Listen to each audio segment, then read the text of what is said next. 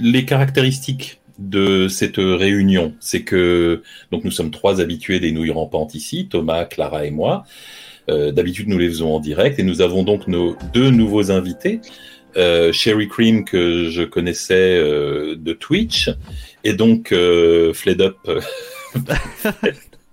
C'est comme ça fait que, je, que, je rencontre pour la première fois ce soir, donc enchanté.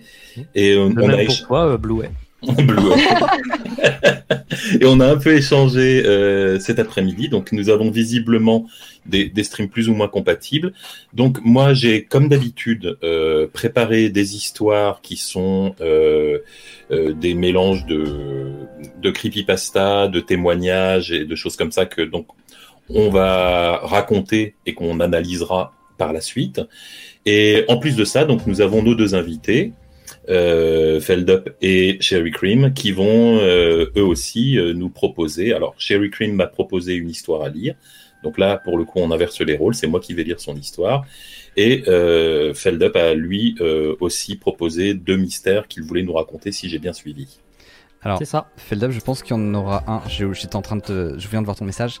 Euh, je pense que celui que t'as proposé en dernier, on la fera pour la prochaine parce que j'ai testé un truc qui n'a pas marché. Donc garde-la sous le coude et ça sera pour la prochaine édition. Je vous le dis pour vous, euh, elle est trop cool, mais euh, je préfère qu'on la réserve pour la prochaine fois. Celle avec les UFO hmm.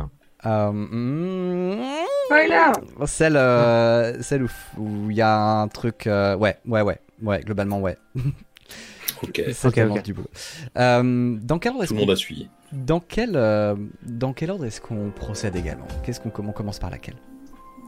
Est-ce que est-ce que on commencerait pas par euh, la fameuse euh, légende urbaine du Hatman Vu que on est 5 et qu'il y a euh, 5 témoignages à lire? Absolument, ça peut être cool. Est-ce que vous l'avez tous à disposition? Alors, je, vous ferai une petite présentation rapide du truc, hein, vous inquiétez pas. Ouais. Ah, Est-ce que c'est moi qui décide qui lit quoi? Je vous avais envoyé une liste, mais je l'ai oubliée, je l'ai plus sous les yeux. Alors, moi, ah, tu m'avais donné la une, je crois. Je suis en train de la reprendre, moi, du coup. Euh, vous avez déjà répété, c'est ça? Euh, évidemment. Moi, je sais laquelle. Nous sommes adaptables. Ok. Oui, oui, c'est très bien. Vous- euh, si vous savez laquelle vous devez lire, c'est parfait. hein. Vous me le dites et puis vous commencez. Alors attends, moi du coup je rouvre. le- Thomas, est-ce que tu es prêt? Je suis prêt dans une minute, le temps de lancer la musique. Euh, Et donc. Euh, Ok, donc le Hatman. Ok, on est parti dans une minute dès que j'ai la musique qui se lance. Où est-ce qu'elle est? Voilà, elle est là. Ok, cool. Quand vous voulez. Moi, j'ai pas la musique. Tu me dis si Non, elle est on ou pas. pas. Elle est lancée, c'est bon. Elle est lancée. Moi, j'ai pas de retour de la musique, donc je vais faire comme si il y avait une musique qui me mettait dans l'ambiance. Dans la précédente nuit originale, je vous avais parlé des ombres, en anglais appelées les Shadow People. Il s'agirait, si on en croit les témoignages, de créatures sombres, presque invisibles, qu'on discerne parfois au coin du coin de l'œil alors qu'on se croyait seul. À la nuit tombée, de nombreuses personnes affirment les avoir aperçues. De mystérieuses silhouettes noires, vaguement humanoïdes, qui semblent surgir de nulle part et se refondre dans l'obscurité de la même manière. Si, en vous réveillant la nuit, vous avez l'impression d'être observé, si vous êtes persuadé de sentir une présence inquiétante dans votre chambre, peut-être que vous les apercevrez aussi. Silencieux et menaçants, parfois pourvus d'yeux reflétant faiblement la lumière comme ceux d'un chat, parfois immobiles, parfois penchés sur vous, compressant votre poitrine sous leur poids, semblant aspirer la vie hors de votre corps. De ce mystérieux peuple a surgi une figure bien particulière. Beaucoup de témoins, sans aucune relation avec les, uns avec les autres, affirment que l'ombre qui les a visités se présentait différemment. Ils parlent d'un homme, ou plutôt d'une silhouette masculine sans détail vraiment visible, une ombre qui semble toujours vécue, vêtue pardon, d'une longue cape et d'un chapeau au large bord. Cette ombre bien particulière a été surnommée l'homme au chapeau, The Hatman en anglais, et un témoin a décidé de créer un site internet pour recueillir les récits de celles et ceux qui ont croisé sa route. Appelé The Hatman Project, Le site comporte à ce jour plus de 50 pages de témoignages s'étalant de 2009 à 2018. En voici quelques-uns, traduits par mes soins. Premier témoignage. J'ai toujours eu ce rêve récurrent avec l'homme au chapeau. Je me suis parfois réveillée en hurlant quand j'étais petite. Dans ce rêve, tout est noir, comme de l'encre, tout autour de moi, et la seule chose que je vois est la silhouette d'un homme de grande taille, vêtu d'un long manteau et d'un chapeau large bord. J'ai l'impression de faire à peine la taille de sa botte et de le regarder d'en bas, terrifié. Je n'arrive jamais à voir son visage, juste une ligne de contour plus claire. Il hurle à plein poumon et sa voix est très grave, comme jouée au ralenti. Le son est épouvantable, assourdissant, et je me réveillais souvent terrorisée, hurlant et pleurant dans mon lit. Je n'avais aucune idée du fait que d'autres gens avaient vu l'homme au chapeau. Je suis contente de connaître son nom. Jusqu'au jour où j'ai discuté avec mon beau-frère de fantôme et qu'il m'a dit que depuis qu'il était enfant, il voyait parfois du coin de l'œil, à l'extrême limite de son champ de vision, un homme se tenant debout derrière sa fenêtre ou dans le couloir. Je lui ai demandé à quoi il ressemblait et il m'a décrit très exactement la silhouette de mes cauchemars. Je n'ai jamais revu l'homme au chapeau depuis ma sixième et j'arrive en fin de lycée maintenant. Mais j'ai eu l'idée de regarder en ligne si d'autres gens avaient entendu parler de lui et, aux surprises, il y a eu énormément de rencontres d'après tous ces témoignages. J'ai remarqué que l'homme au chapeau apparaissait surtout aux enfants. Je me demande pourquoi il se présente toujours à eux en particulier. Sarah. J'ai vu l'homme au chapeau il y a environ 15 ans. Je dois dire que j'ai été très choqué d'apprendre que d'autres gens avaient vu la même chose que moi. Mais je n'ai pas vu que l'homme au chapeau. Je me suis réveillé une nuit et j'ai remarqué une silhouette dans le coin de ma chambre. J'ai pensé que je me faisais des idées. Je me suis frotté les yeux et j'ai regardé à nouveau. C'était toujours là. Ça portait une cape à capuche et son visage ressemblait à celui d'un troll. Petits yeux, grand nez, grande bouche. Et soudain, quelque chose d'autre se tenait à ma porte. C'était l'homme au chapeau. Je l'appelais l'homme ombre, à cause d'un épisode de Tales from the Dark Side, où il y avait un homme ombre qui vivait sous le lit d'un petit garçon. Il ressemblait à ça, un grand manteau, genre imperméable, et un chapeau plat à large bord. Il se dressait à plus de deux mètres. Je ne distinguais aucun détail de sa silhouette. Il était complètement noir. Je lui ai demandé ce qu'il voulait. Je ne sais pas trop à quoi je pensais. Une voix dans ma tête a répondu Toi. Et l'espèce de troll s'est mis à sourire. J'étais terrifié et je leur ai hurlé de me laisser tranquille. Ils sont à... Ils se sont alors évaporés dans un nuage de fumée bleu-noir. Témoignage anonyme. Thomas, you are next. Ah, ah, ah, ah, Pardon, je sais pas, je sais pas. J'avais 23 ans? Non, dans les années 80. Dans les années 80, pardon. Donc, je me suis trompé de... Dans les années 80, mes parents avaient la vingtaine et vivaient au Chili, dont ils sont originaires. J'étais un bébé et je dormais dans la pièce du fond à côté du patio de leur maison de l'époque. Mes parents recevaient ce soir-là des amis pour un grand barbecue. Soudain, une grande silhouette portant un chapeau à large bord est arrivée de l'extérieur. Elle a traversé le portail, remonté l'allée jusqu'au patio, et passé au milieu des fêtards et a plané jusque dans la chambre où je dormais. L'homme, tel que mes parents l'ont décrit, était davantage une ombre qu'autre chose, vêtu d'une longue cape et du fameux chapeau. Tous les invités l'ont vu aussi.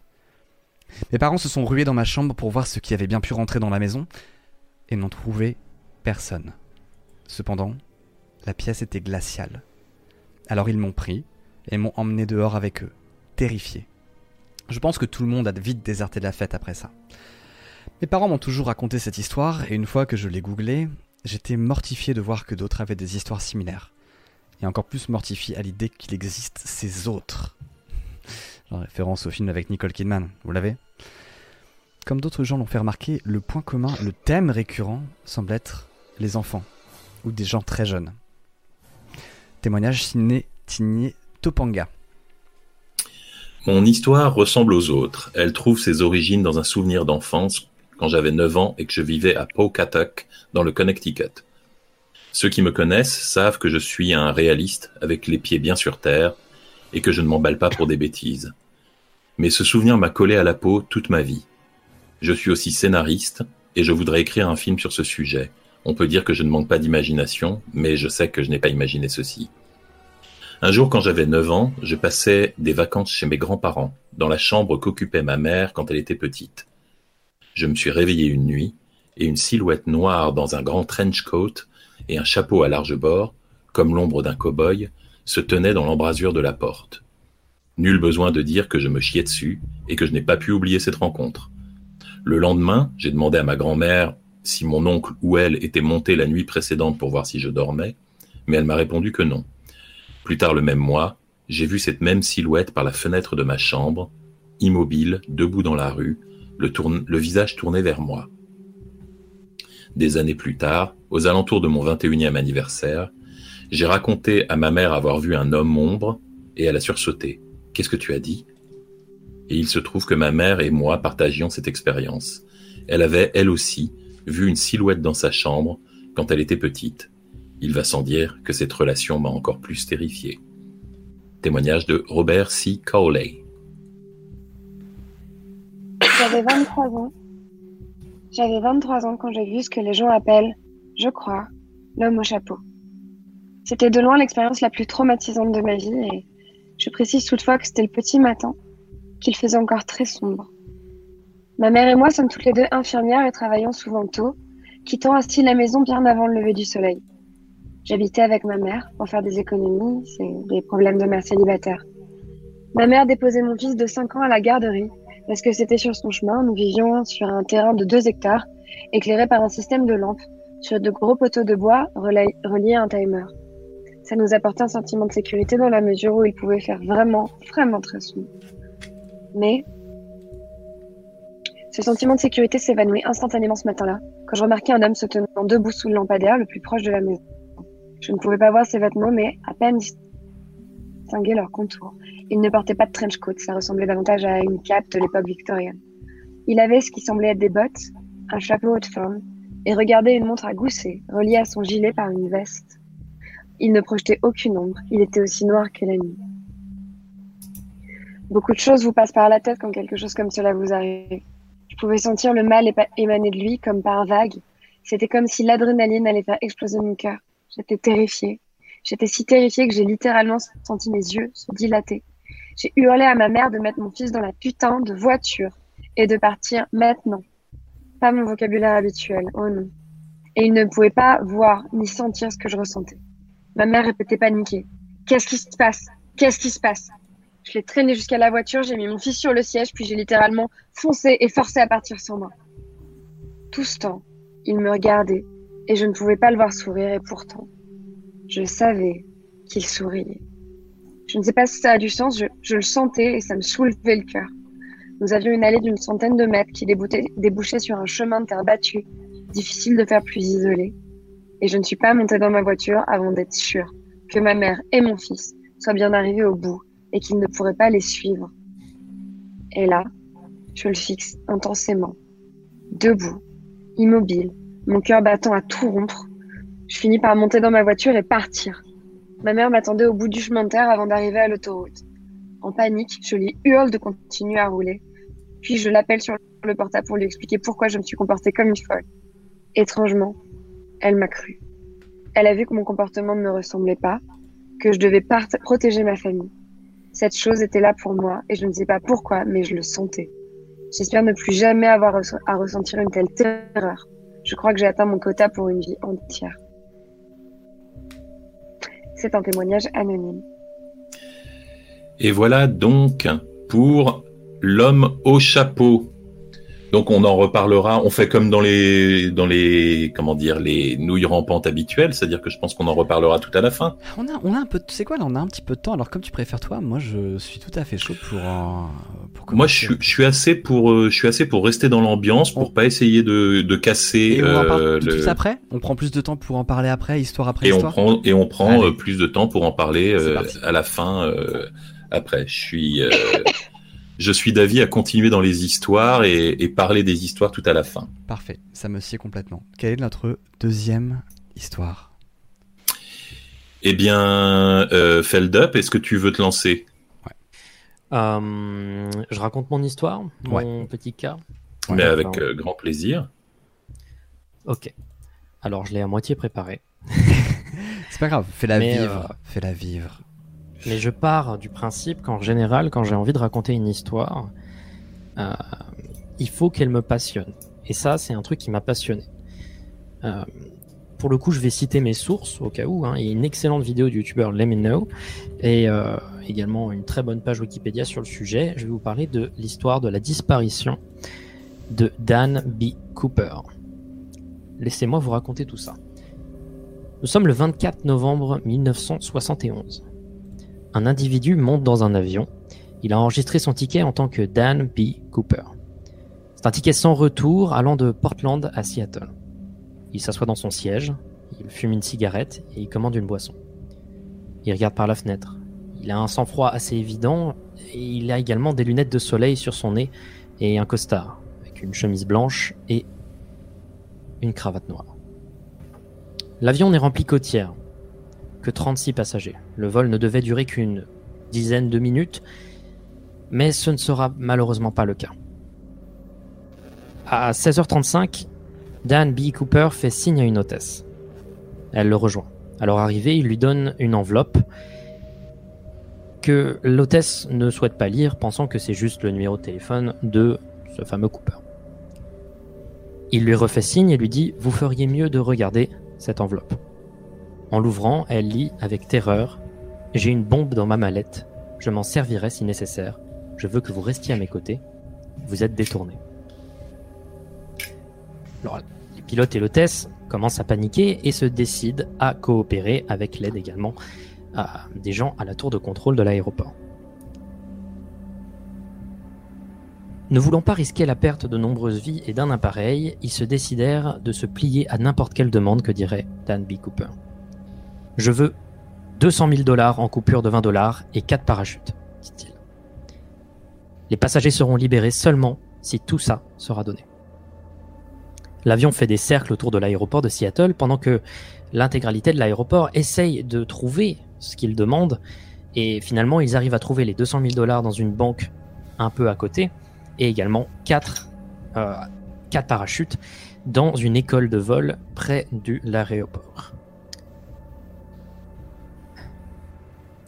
Les autorités s'activent pour lui et l'avion atterrit sans le moindre blessé. Certains ne savent même pas l'avion s'est fait détourner. Mais il a quand même une heure de retard, donc on peut se douter qu'il s'est passé quelque chose de particulier. Mais ce n'est pas fini pour les, euh, pour les, le pilote, le copilote, l'hôtesse et Dan B. Cooper, parce que Cooper a une dernière demande. Il souhaite aller à l'aéroport de Mexico.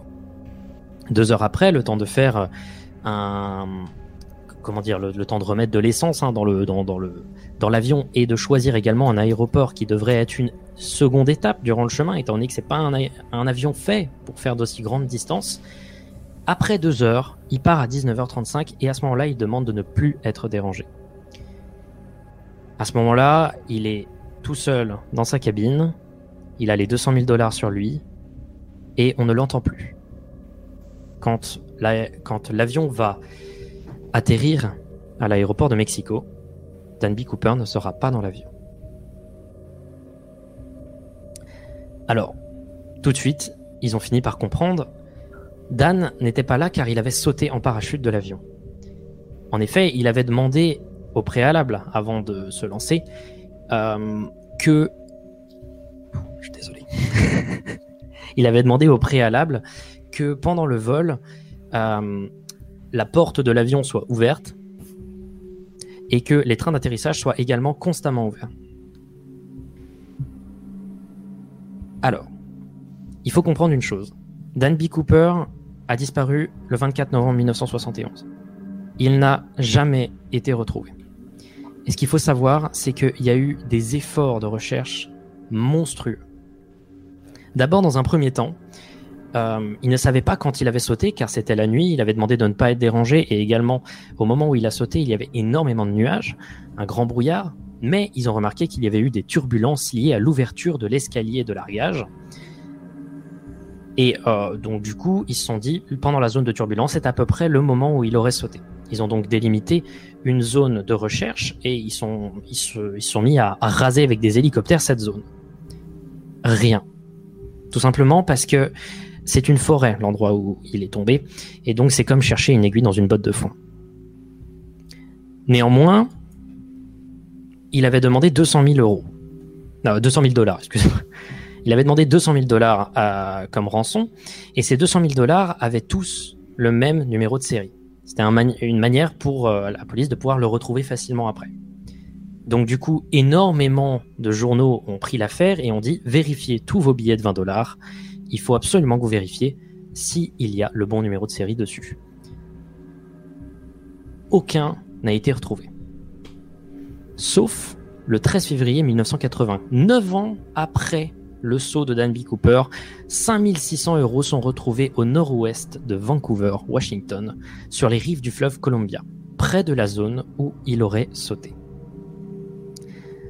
Sauf que le problème, c'est que les billets étaient extrêmement euh, endommagés et on pouvait se dire bon bah c'est juste de l'argent qui est tombé dans le fleuve et qui a pris le chemin on va dire parce que le fleuve passe par la zone où il aurait pu sauter.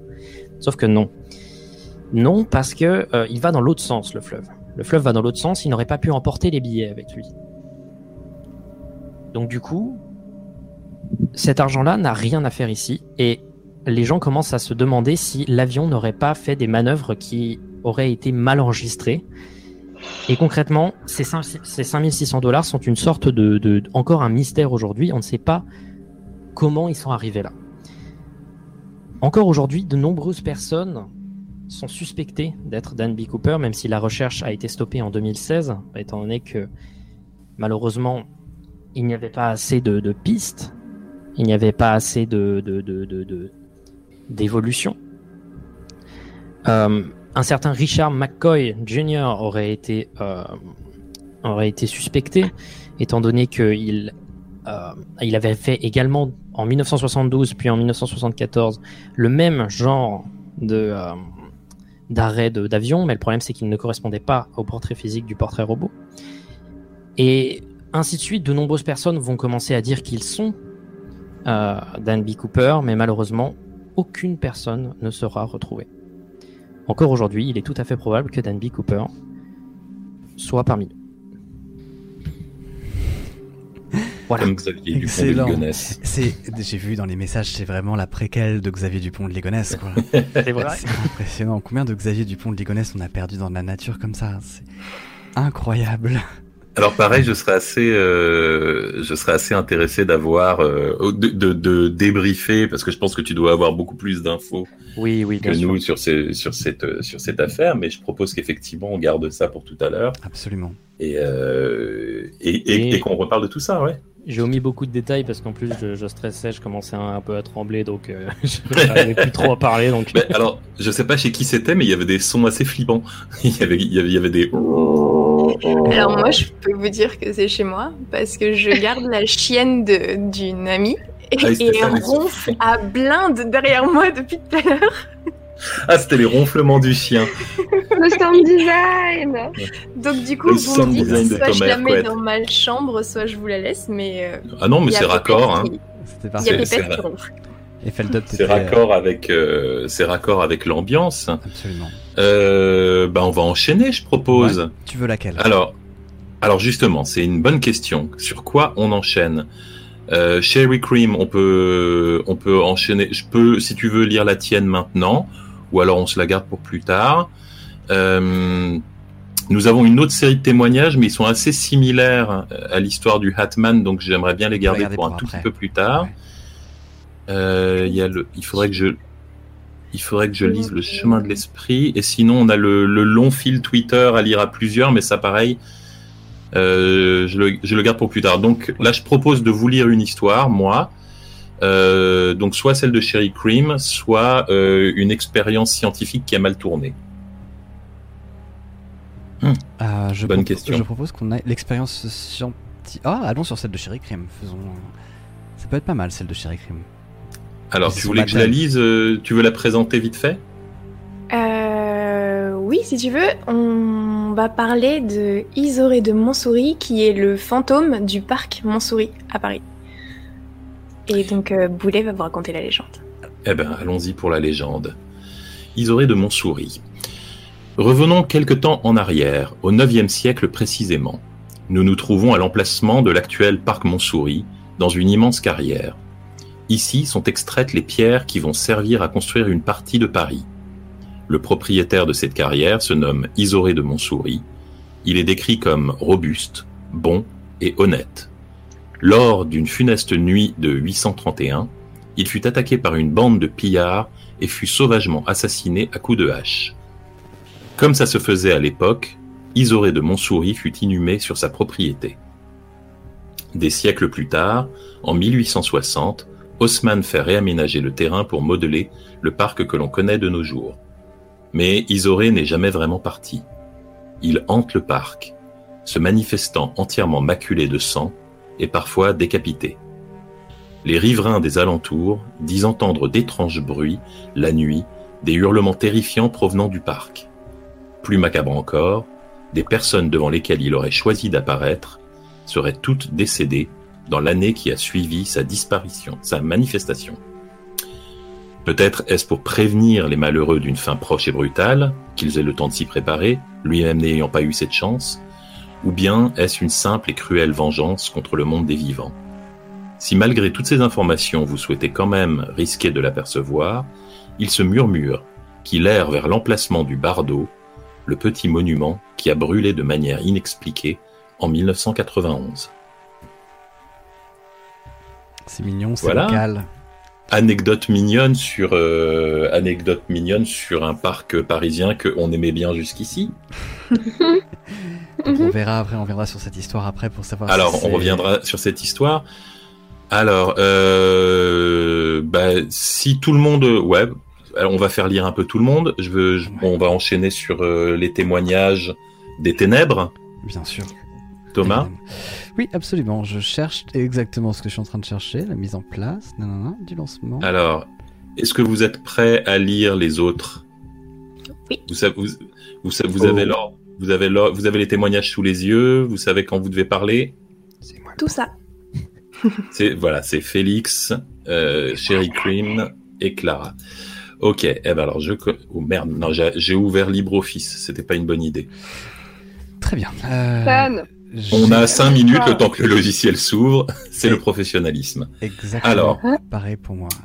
Tu me dis quand t'es prêt, quand t'as lancé la musique. La, la musique ténébreuse, tu veux dire?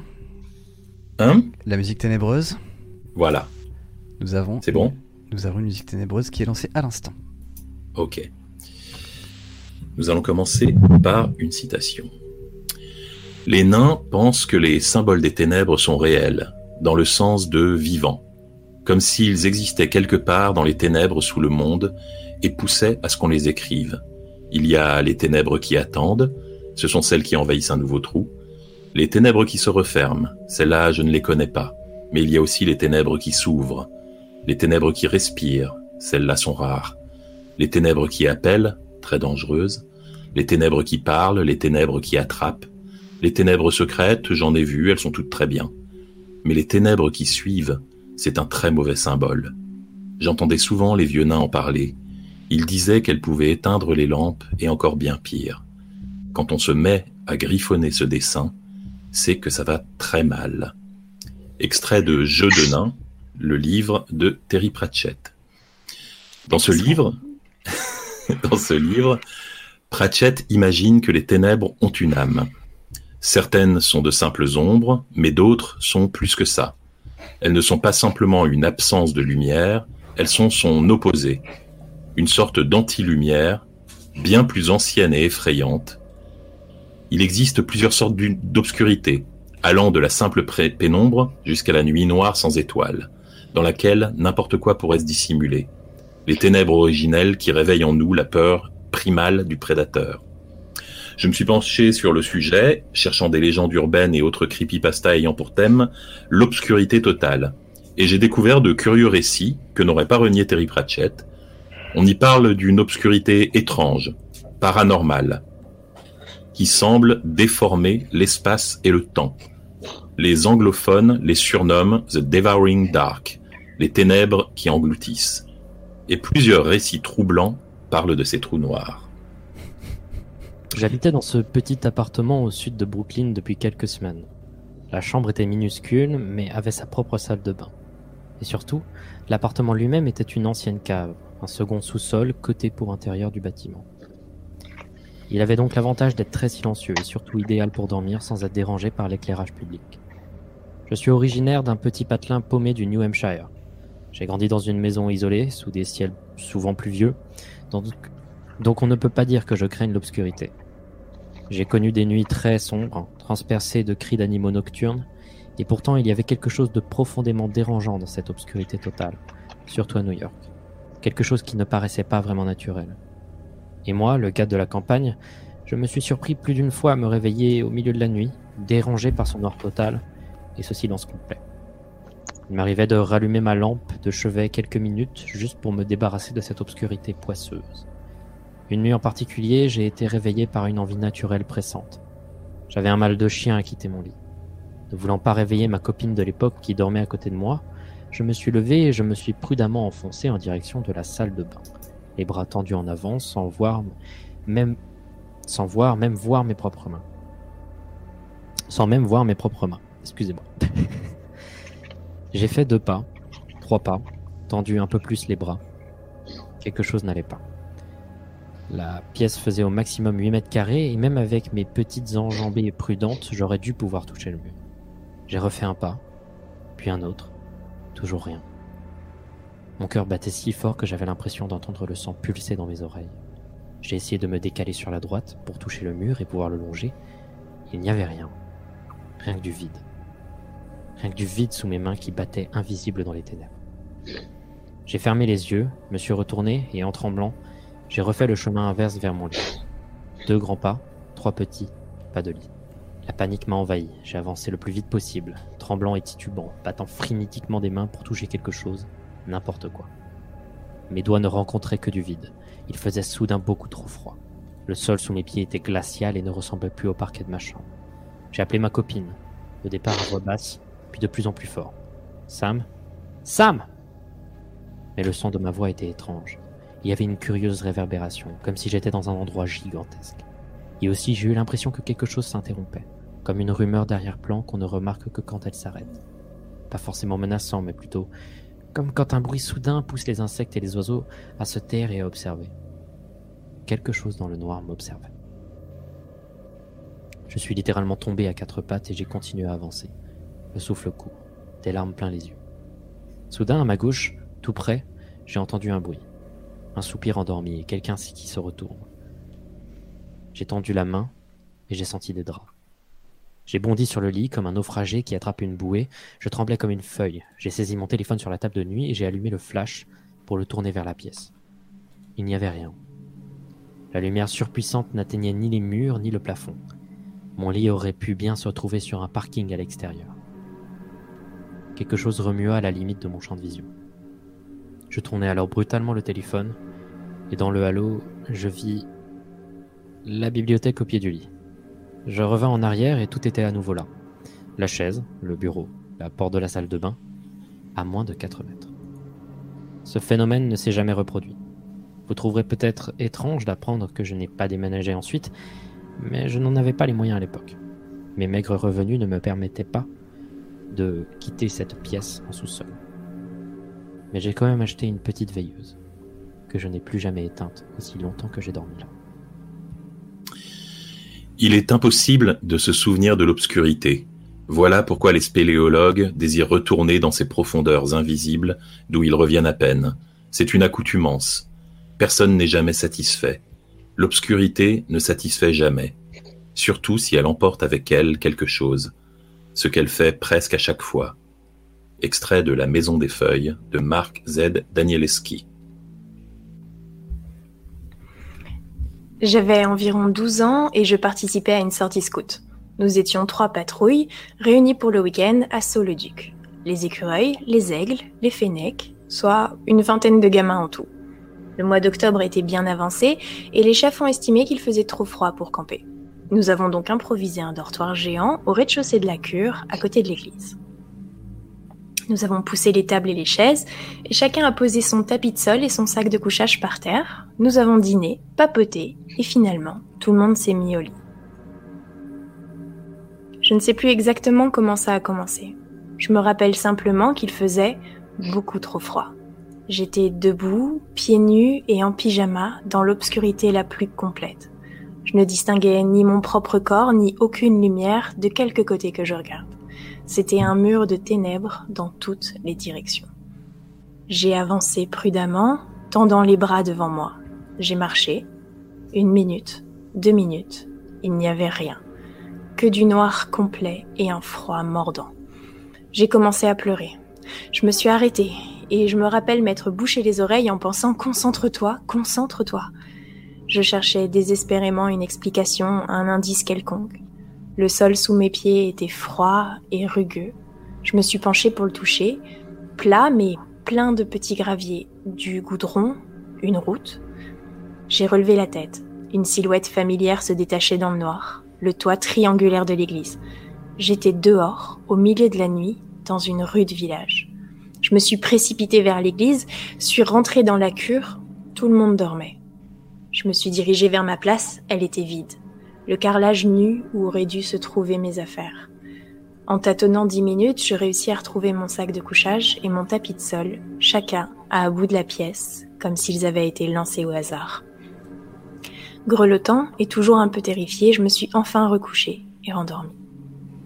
Le lendemain, j'ai bien sûr raconté cette histoire qui a fait rire. J'avais été somnambule, la bonne blague. Je me demande malgré tout, encore, comment j'ai fait pour balancer mes affaires avec violence, ouvrir deux portes plutôt difficiles à ouvrir sans que personne ne me remarque, et traverser une cour de gravier, passer un portail, un escalier et marcher 100 mètres à pieds nus, sans, sur du goudron, pardon, sans me réveiller. La rédemption de la vanité présente un diamant jaune naturel de 16,78 carats d'une valeur de 2 millions de dollars, le matériau le plus brillant de la planète. Il a été recouvert de nanotubes de carbone, le matériau le plus sombre connu, le noir le plus noir de la Terre, qui a détrôné l'ancien euh, record détenu par la matière appelée Vantablack, ce qui fait que le diamant semble disparaître complètement. La dévaluation complète du diamant, à 2 millions de dollars, peut être vue comme un défi au marché de l'art et une prise de position sur l'art lui-même par son ascétisme esthétique.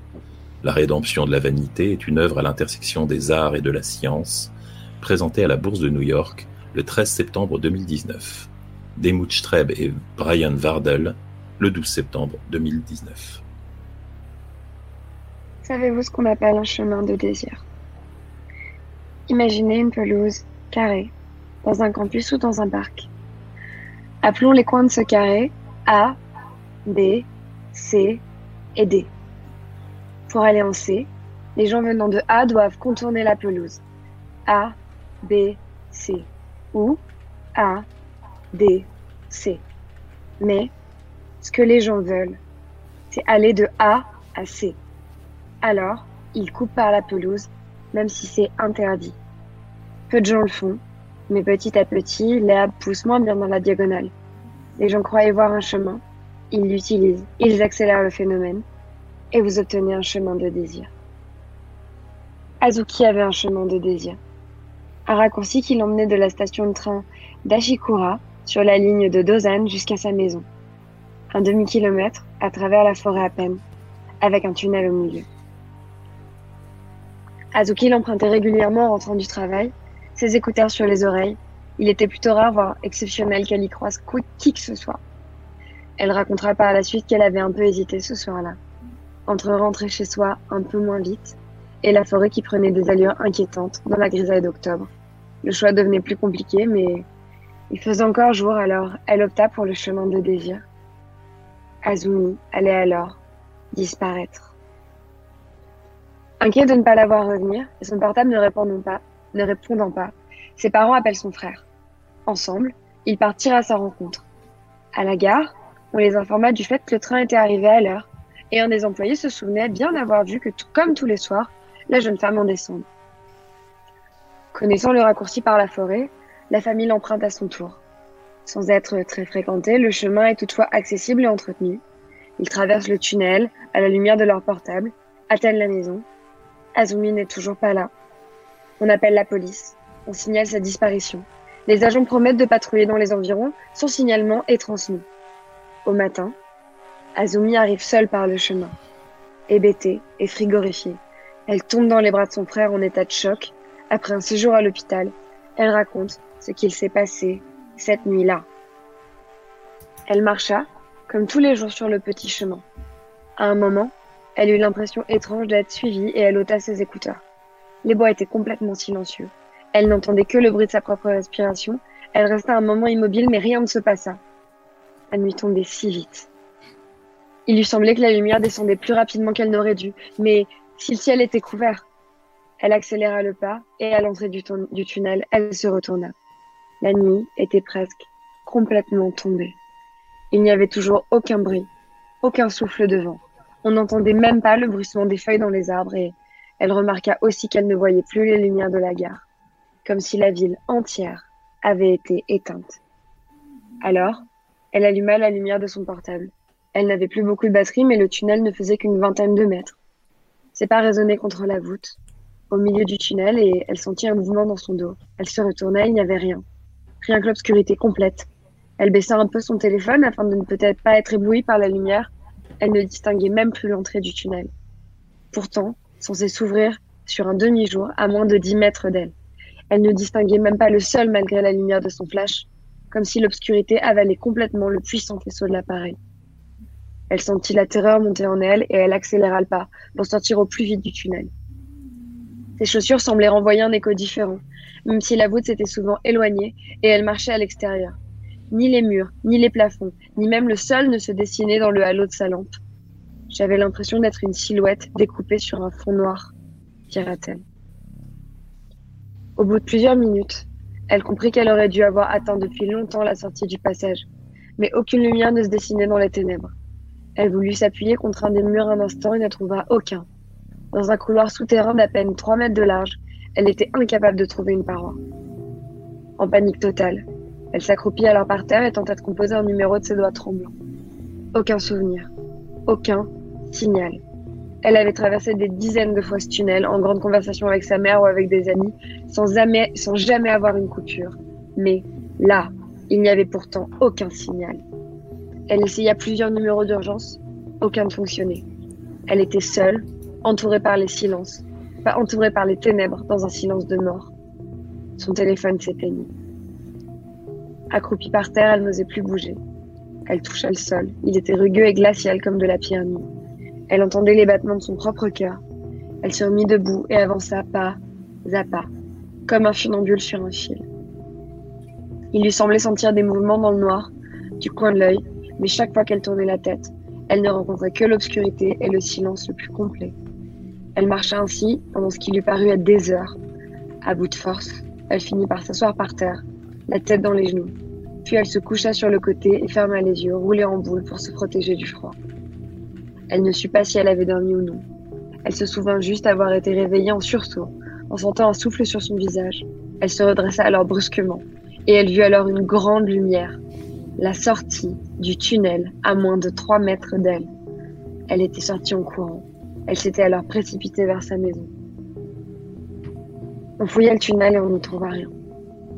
Aucun passage dérobé, aucune issue, un simple tunnel de 20 mètres de long sur 3 de large, dans lequel il serait rigoureusement impossible pour trois adultes avec des lampes de se croiser sans, que sans de croiser quelqu'un sans le remarquer. Azuki emprunte désormais la route principale, ayant perdu tout désir pour l'autre chemin. Noir, c'est noir, il n'y a plus d'espoir. Johnny Hallyday. J'entendais les ronflements de ton chien. Je suis désolée. Ça allait très bien. C'était génial. ça allait très bien. Je suis désolé, j'ai fait des fautes en. J'avais le texte original en anglais à côté de moi et en recopiant, j'ai mis euh, des Azumi et des Azuki. Elles changeaient de prénom au milieu du récit. J'espère que ça vous a pas choqué. Pardon. C'est une autre conséquence des ténèbres. Donc voilà. Donc c'est ce que j'ai trouvé sur les, les fameux ténèbres qui engloutissent. J'ai adoré. pareil, on- Juste pour le petit mot, hein, j'ai adoré vos lectures, euh, Clara, comme d'hab, tu le sais. Et euh, mes Oui, oui. chers crimes, lecture nickel. Enfin, franchement, bienvenue euh, dans le grand pente, quoi. Mais vraiment. Oui, je suis, je c'était- suis très content d'avoir des belles voix comme Ah les ouais. vôtres pour lire ces textes. C'est super. Feld Up, euh, pareil quoi, vraiment c'est hyper agréable. Bon, toi, tu sais ce que j'en pense, Boulet, mais c'est. non, non, c'est vraiment là, c'est- hyper agréable. C'est, Je suis. Je me mets trop bien, hein. vous savez, moi je suis au coin du feu. Là, j'ai ce petit frisson qui arrive comme quand on a une tempête qui, euh, souffle, qui souffle à l'extérieur de la maison où toute la maison se fait secouer, mais nous on est au chaud, on est emmitouflé. Et c'est la meilleure sensation possible. Donc voilà, merci beaucoup d'être là. Et merci à tous ceux qui rejoignent, qui vous abonnez et qui followez la chaîne, ça fait trop plaisir aussi que vous kiffiez. Écoutez, il m'en reste deux. Ah, Euh, après quoi, on va pouvoir tranquillement se poser et débriefer. Euh, il me reste le chemin de l'esprit, donc que je vais vous lire à, à l'instant. Et après, je propose qu'on se mette tous ensemble, avec toi Thomas, pour lire le fameux fil Twitter qui avait, qui avait beaucoup fait parler il y a un an ou deux, je crois. Mhm. Et ça pourrait être l'occasion. Alors là, je- là, ça sera très informel. Je pense qu'on pourra se taguer pour dire, euh, vas-y, continue. Ouais. Et puis, et puis voilà. Ça marche, absolument. Alors, c'est parti. Est-ce que tu as une musique bien flippante, mais, à, mais à connotation scientifique, s'il te plaît? À connotation scientifique, est-ce que j'ai ça? Non, t'es pas obligé. Attends, je crois qu'il y en a une qui pourrait être bien. J'en ai, j'en ai, t'inquiète, c'est bon. Parmi les ambiantes que je t'ai Ouais. données, il y a la A ambiante 1. Vas-y, attends, j'écoute. Ah non, je crois pas. C'est pas grave, je vais mettre la 3, j'aime bien la 3.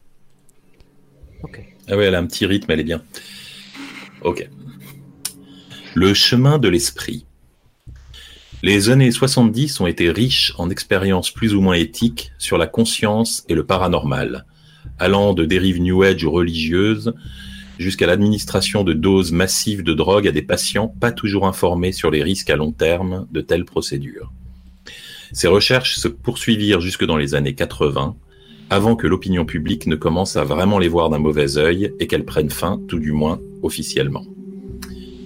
Une de ces expériences les plus extrêmes eut lieu en 1983, quand une équipe de scientifiques, au service de groupes religieux intégristes, basant leur hypothèse sur l'idée que l'isolation sensorielle pouvait repousser les limites de la perception humaine, théorisèrent que l'esprit pouvait rentrer en contact avec Dieu lui-même si on le privait d'absolument toute autre forme de stimulus extérieur.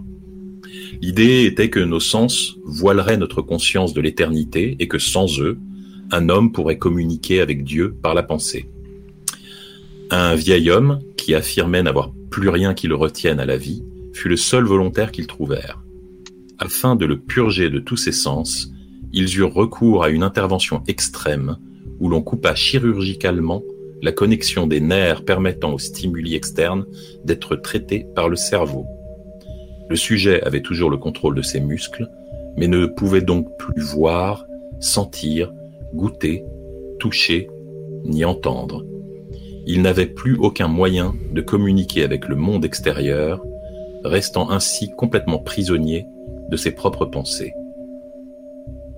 Les scientifiques documentèrent sa progression, tandis qu'il parlait à voix haute de ce qui lui passait par la tête, bafouillant des phrases qu'il n'entendait même plus lui-même. Après quatre jours, l'homme disait entendre des chuchotements, des voix inintelligibles dans sa tête. Les scientifiques attribuèrent ceci à un début de psychose lié à son extrême solitude forcée. Deux jours plus tard, l'homme pleurait et affirmait entendre la voix de son épouse décédée. Et qui plus est, être capable de converser avec elle. Les scientifiques, au départ simplement intrigués, furent convaincus quand l'homme commença à parler de leurs propres proches défunts, répétant des informations que personne d'autre que les morts eux-mêmes n'aurait pu connaître. À ce stade, une grande partie de l'équipe démissionna, épouvantée. Après une semaine à converser avec les morts, le sujet subissait une souffrance de plus en plus grande, gémissant que les voix devenaient insupportablement écrasantes. Chaque seconde où il était éveillé, sa conscience était bombardée par des centaines de voix qui ne lui laissaient aucun répit. Il se jetait contre les murs, tentant de provoquer une douleur qui le ramènerait à la réalité. Il suppliait les scientifiques pour qu'ils le mettent sous sédatif, pour échapper un peu aux voix dans son sommeil. Cette tactique fonctionna trois jours, après quoi il commença à développer d'épouvantables terreurs nocturnes. Il disait voir et entendre les morts jusque dans ses cauchemars.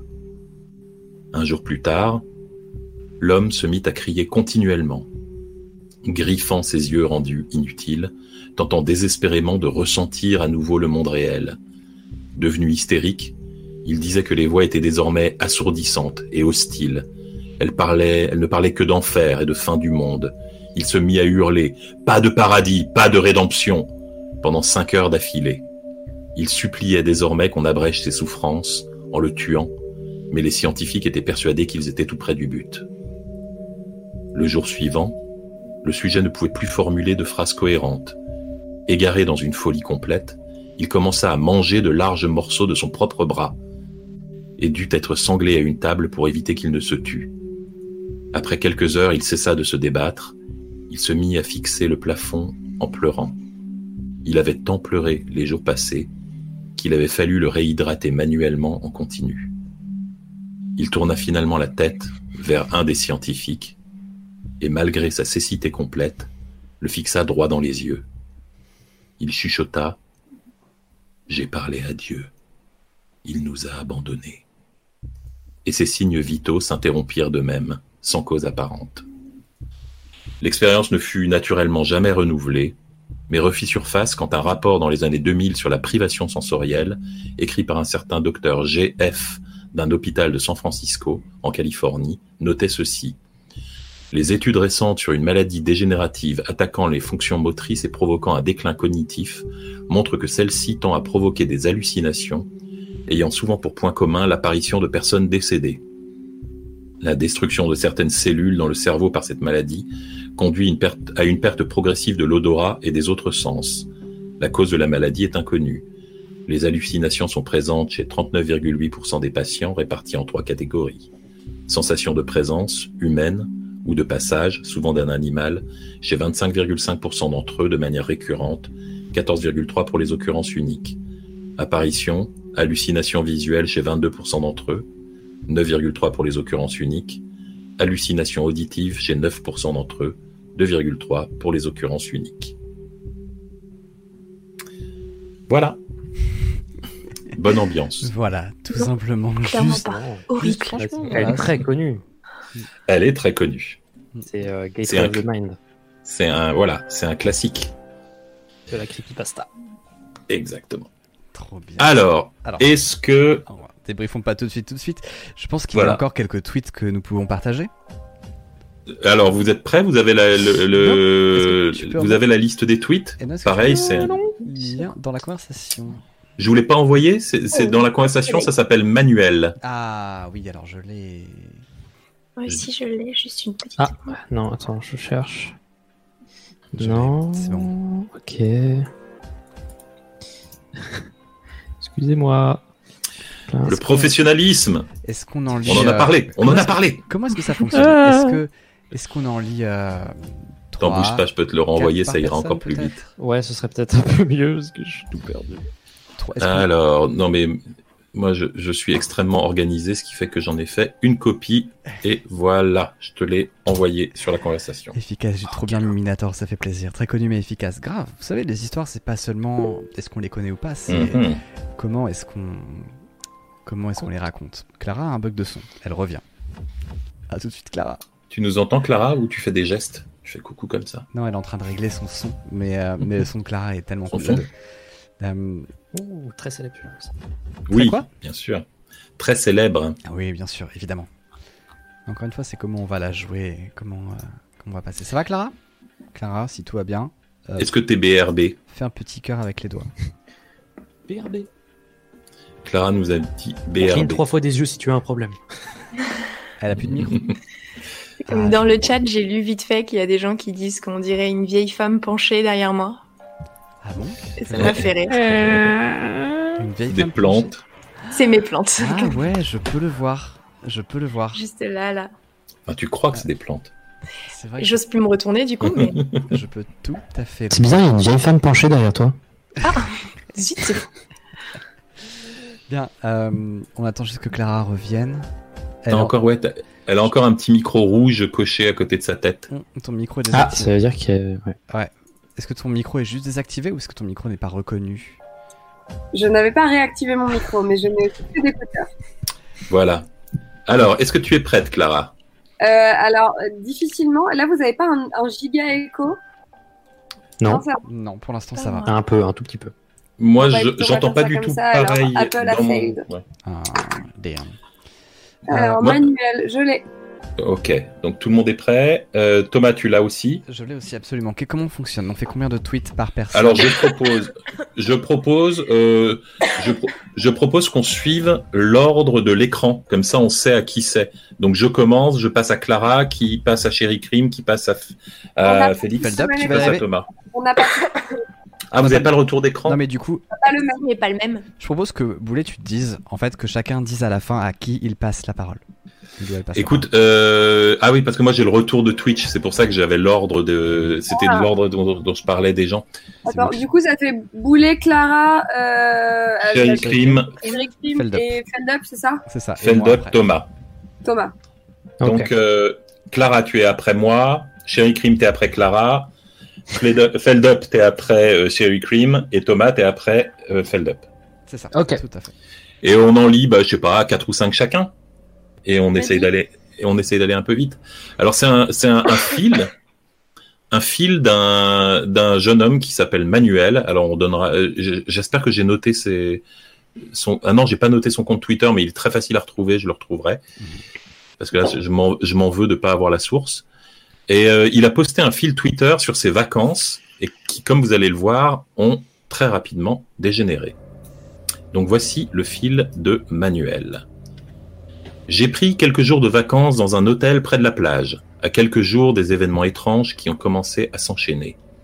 Cet après-midi-là, je lisais sur la terrasse de ma chambre quand j'ai entendu la porte s'ouvrir. Or, je suis venu ici tout seul. J'ai d'abord tout naturellement pensé qu'il s'agissait du service de chambre. Ça m'est arrivé à plusieurs reprises. Au moins cette fois, je me faisais surprendre avec mon pantalon sur moi. Mais cette fois, ce n'est pas ça. Je rentre dans ma chambre pour y trouver un grand type maigre, très nerveux, qui la parcourt dans tous les sens. Clara. J'ai plus Boulet, c'est tout. Cet après-midi-là, c'est bien le bon endroit? Oui. Ah, oui. Euh, Ah, c'est bon, j'ai entendu tout le monde, excusez-moi. Cet après-midi-là, je lisais sur la terrasse de ma chambre quand j'ai entendu. Ouais. Ah non, pardon. Ah, Euh, non. Ça m'a un peu ça effrayé. m'a un peu effrayé. ça m'a un peu effrayé, ouais. Vous savez quoi? Ce qu'on va dire, c'est que vous le faites sans moi pour l'instant. Moi, je redémarre D'accord. dans ok. 5 minutes. D'accord. Ok, alors, Chéri- Chéri Chéri Ça Crime. marche. Ça m'a un peu effrayé. Il se déplaçait rapidement, semblant fouiller la pièce du regard ou y chercher quelque chose, je ne sais pas trop. À l'instant où je lui ai adressé la parole, il s'est tourné vers moi pour me regarder. Je me suis sentie moins effrayée. À bien regarder, il n'avait pas l'air agressif, plutôt désorienté, et il avait le regard triste. Quand je me suis approchée, il m'a soudain attrapé le bras, et il s'est mis à parler très vite en me fixant intensément, mais je ne comprenais rien à ce qu'il disait. J'ai cru au départ qu'il s'agissait d'une langue étrangère, mais j'ai commencé à reconnaître certains mots, ça et là. C'était bien de l'espagnol, mais complètement désordonné. Parfois une phrase commençait normalement, puis les mots s'entremêlaient rapidement. Comme un Yoda qui parlerait à 1000 km heure en trébuchant sur des mots. J'ai tenté de le calmer, mais ça n'a servi à rien. Il m'a crié dessus et a tourné les talons. Quand il est parti, j'ai noté qu'il avait une carte comme la mienne qui lui avait permis d'entrer dans la chambre. J'ai mis le verrou et je suis allé m'asseoir un moment sur le canapé, puis j'ai caché tous mes objets de valeur et je suis descendu à la réception. Je leur ai expliqué ce qu'il venait de se passer. Je leur ai soumis ma première hypothèse, à savoir qu'il pourrait s'agir du président occupant de la même chambre. Ils m'ont expliqué que ça serait étrange, mais pas impossible. Chaque fois qu'un client quitte l'hôtel, il, ré- il réinitialise complètement l'accès à la chambre. Mais qui sait? Peut-être que la personne qui s'était occupée du check-out avait oublié cette part du processus, si on partait du principe que c'était bien un client de l'hôtel. Je leur ai décrit son aspect général, mais il n'avait pas vraiment de signes distinctifs, grand, mince, les cheveux courts, le teint hâlé. La fille qui m'écoutait m'a dit de me retourner, qu'il était juste derrière moi. J'ai regardé si je le voyais. La moitié des gens présents dans le hall de réception correspondaient au signalement que je venais de faire. Ça nous a fait rire un peu. Pour être sûr que ça ne se reproduise pas, elle m'a changé ma carte et fait un reset sur l'accès à ma chambre. Et c'en est resté là. Mais ce n'est pas la seule chose bizarre qui me soit arrivée ici. J'ai aussi perdu un t-shirt. Un t-shirt bleu avec Old Joe's écrit dessus. Je suis descendu déjeuner au buffet de l'hôtel et là je suis tombé sur le grand type. Il était là, assis à une autre table. Quand je suis passé devant lui, il m'a salué et s'est excusé. Cette fois, je le comprenais. Il parlait tranquillement, en mettant les mots dans le bon ordre. Sherry Cream Il m'a expliqué qu'il était logé dans ce même hôtel et qu'il s'était juste trompé de chambre et qu'il était désolé pour la frayeur. Ne vous inquiétez pas, tout va bien, a-t-il répété plusieurs fois, affichant sur son visage un grand sourire qui n'aurait pas pu paraître plus forcé. Enfin, je sais pas, j'ai trouvé ça presque plus effrayant que quand il est entré dans ma chambre l'air fou hier.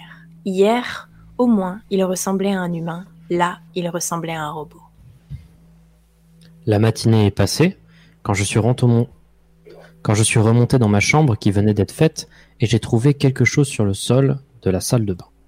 Un crayon de couleur noire bien usé. Ce n'est pas le mien. Je n'ai pas apporté de crayon. J'ai un peu vérifié ma chambre, mais il n'y avait rien d'autre qui ne m'appartienne pas, ni rien qui manque. En d'autres circonstances, je penserais naturellement que c'est un membre du personnel de chambre qui l'a laissé tomber en faisant la salle de bain, mais après ce qui s'est passé hier, je ne sais pas trop quoi en penser. Je veux juste préciser pour les gens qui me demandent, ce n'est pas mon crayon. Il ne ressemble en rien à ceux que je pourrais utiliser d'habitude. Je vais aller faire un tour. Bon, je ne sais pas si je suis en train de me monter la tête avec ce qui s'est passé hier, mais cet après-midi, il s'est encore passé un truc un peu étrange. Je me baladais sur la plage et arrivé au bout, je suis allé un peu marcher au bout du ponton. C'est pas très loin de la rive, mais au bout, quand on se tourne vers la mer, la vue est magnifique. Il y a souvent plein de gens qui prennent des photos là. J'y suis resté un moment et quand je me suis retourné pour rentrer, voilà ce que j'y ai vu. Ce tenant-là, difficile à voir dans le contre-jour, il y avait là le grand type, à droite d'un autre homme. Je ne sais pas depuis combien de temps ils se tenaient debout derrière moi, mais je vous jure qu'ils étaient là, silencieux, à m'observer. J'ai commencé à marcher dans leur direction et ils se sont retournés pour marcher vers la rive. J'ai essayé de les suivre, mais entre le soleil dans ma face et la foule de la plage, quand je suis arrivé au bout du ponton, impossible de savoir dans quelle direction ils étaient partis. Mais ce n'est pas le plus bizarre. Le plus bizarre, c'est que l'homme qui accompagnait le grand type portait le t-shirt que j'avais perdu hier. Pour ceux qui s'inquiètent pour moi, je suis toujours en vie. Je suis rentrée à l'hôtel et j'ai commencé et j'ai commandé à dîner dans ma chambre. Je suis restée là depuis. Je bouquine et je me passe des films. J'ai repensé à tout ça et je crois que j'ai juste flippé un peu. Il y a sûrement une explication logique derrière tout ça. En fait, si ça se trouve, les gens que j'ai vus hier n'étaient ni le type qui était dans ma chambre, ni un homme avec mon t-shirt. J'avais le soleil dans les yeux, alors va savoir. J'ai peut-être vu ce que je voulais voir. Je vais aller nager un peu pour me changer les idées. Suivi ensuite d'une pause dans les tweets, qui recommence avec Ok. Ok, il vient encore de se passer un truc. J'ai nagé pendant un moment, et en sortant, j'ai vu un type assis sur la plage. Il portait mon t-shirt disparu. Je crois que c'est le même homme que j'ai vu hier à la jetée avec le grand type. Cette fois, il semblait pas m'observer. Il était assis assez loin. Il regardait la mer. J'avais laissé mon téléphone à l'hôtel avant de sortir, alors je me demandais quoi faire. Aller récupérer mon portable ou surveiller ce type. Finalement, je suis rentré à l'hôtel. Il n'avait pas l'air de vouloir bouger et ce n'était pas loin de la plage. Je voulais vraiment pouvoir garder des preuves de tout ce que je raconte. Mais quand je suis revenu avec mon portable, il n'était plus là. Mais heureusement, cette zone touristique n'est pas grande. Après avoir tourné un peu, j'ai fini par le retrouver. Il était assis dans un bar. Je vais me poser un peu à l'écart un moment, en essayant de ne pas faire repérer. Là, il vient de commander à manger au serveur. Est-ce qu'on tente Clara Ou est-ce que tu... Attends, attends, attends, faut que je le réouvre, faut que je le réouvre. Où est-il? Ok, Faites Ah. un tour sans moi. ok. Vas-y. Ils lui ont servi un hamburger et un rafraîchissement, ou un verre de rouge, je ne sais pas. Je suis toujours là, sous un arbre, loin de son champ de vision. Il a fini de manger, il a payé, il sort du bar, je le suis. Il vient d'entrer dans un supermarché. Ok, là, je panique complètement. Ce type me ressemble comme deux gouttes d'eau. Je l'ai perdu de vue, je le cherche. Impossible de le retrouver. Je crois que je vais rentrer à l'hôtel. Aussi incroyable que cela puisse paraître, il y a un truc qui me met encore plus mal à l'aise que de tomber sur un type qui me ressemble à ce point. Cette zone touristique est petite et il n'y a pas grand chose à faire ici. Une plage, des hôtels, quelques bars et supermarchés. J'imagine que c'est ce qui fait son charme, un endroit où aller pour ne rien faire pendant quelques jours. C'est ce que je cherchais quand je suis venu ici. L'autre Manuel, appelons-le comme ça, est allé s'asseoir face à la mer, à manger un hamburger et aller acheter de l'eau. Donc même si cet endroit est petit et l'offre est limitée, quelle est la probabilité pour qu'il ait fait exactement dans le même ordre tout ce que j'ai fait le premier jour où je suis arrivé ici, exactement aux mêmes endroits J'ai failli péter les plombs. Je ne sais pas qui a laissé le crayon dans la salle de bain, mais au moins maintenant, je sais à quoi il a servi. En déroulant le papier toilette, j'y ai vu écrit Tu es en danger, en grosses lettres noires. Je crois que j'aurais pu exploser de rire en voyant ça si ce n'était pas la preuve définitive que quelqu'un était rentré dans ma salle de bain. J'arrête pas d'y repenser. Si quelqu'un voulait me laisser un message en étant sûr que personne d'autre ne le voit, quel meilleur endroit que celui-là? Il y a plus. Le reste du rouleau contient ceci. Plein de mots dans le désordre. J'ai essayé de les remettre dans l'ordre dans lequel ils ont été écrits, mais ça ne veut pas dire grand-chose. Tu es en danger, autre, haineux et mien, et une dans chambre là. Ici pas, là, blague, tu te sauvais parce que, toute manière, vu solution, tu as peu. Ça m'a bien sûr rappelé la façon de parler du grand type qui est entré dans ma chambre, ce qui me fait penser que c'est lui qui a écrit ça. Je vais essayer de remettre tout ça en ordre pour voir si j'arrive à donner du sens à ce charabia. Clara? Merci, merci à tout le monde qui m'a écrit pour m'aider à décrypter le message.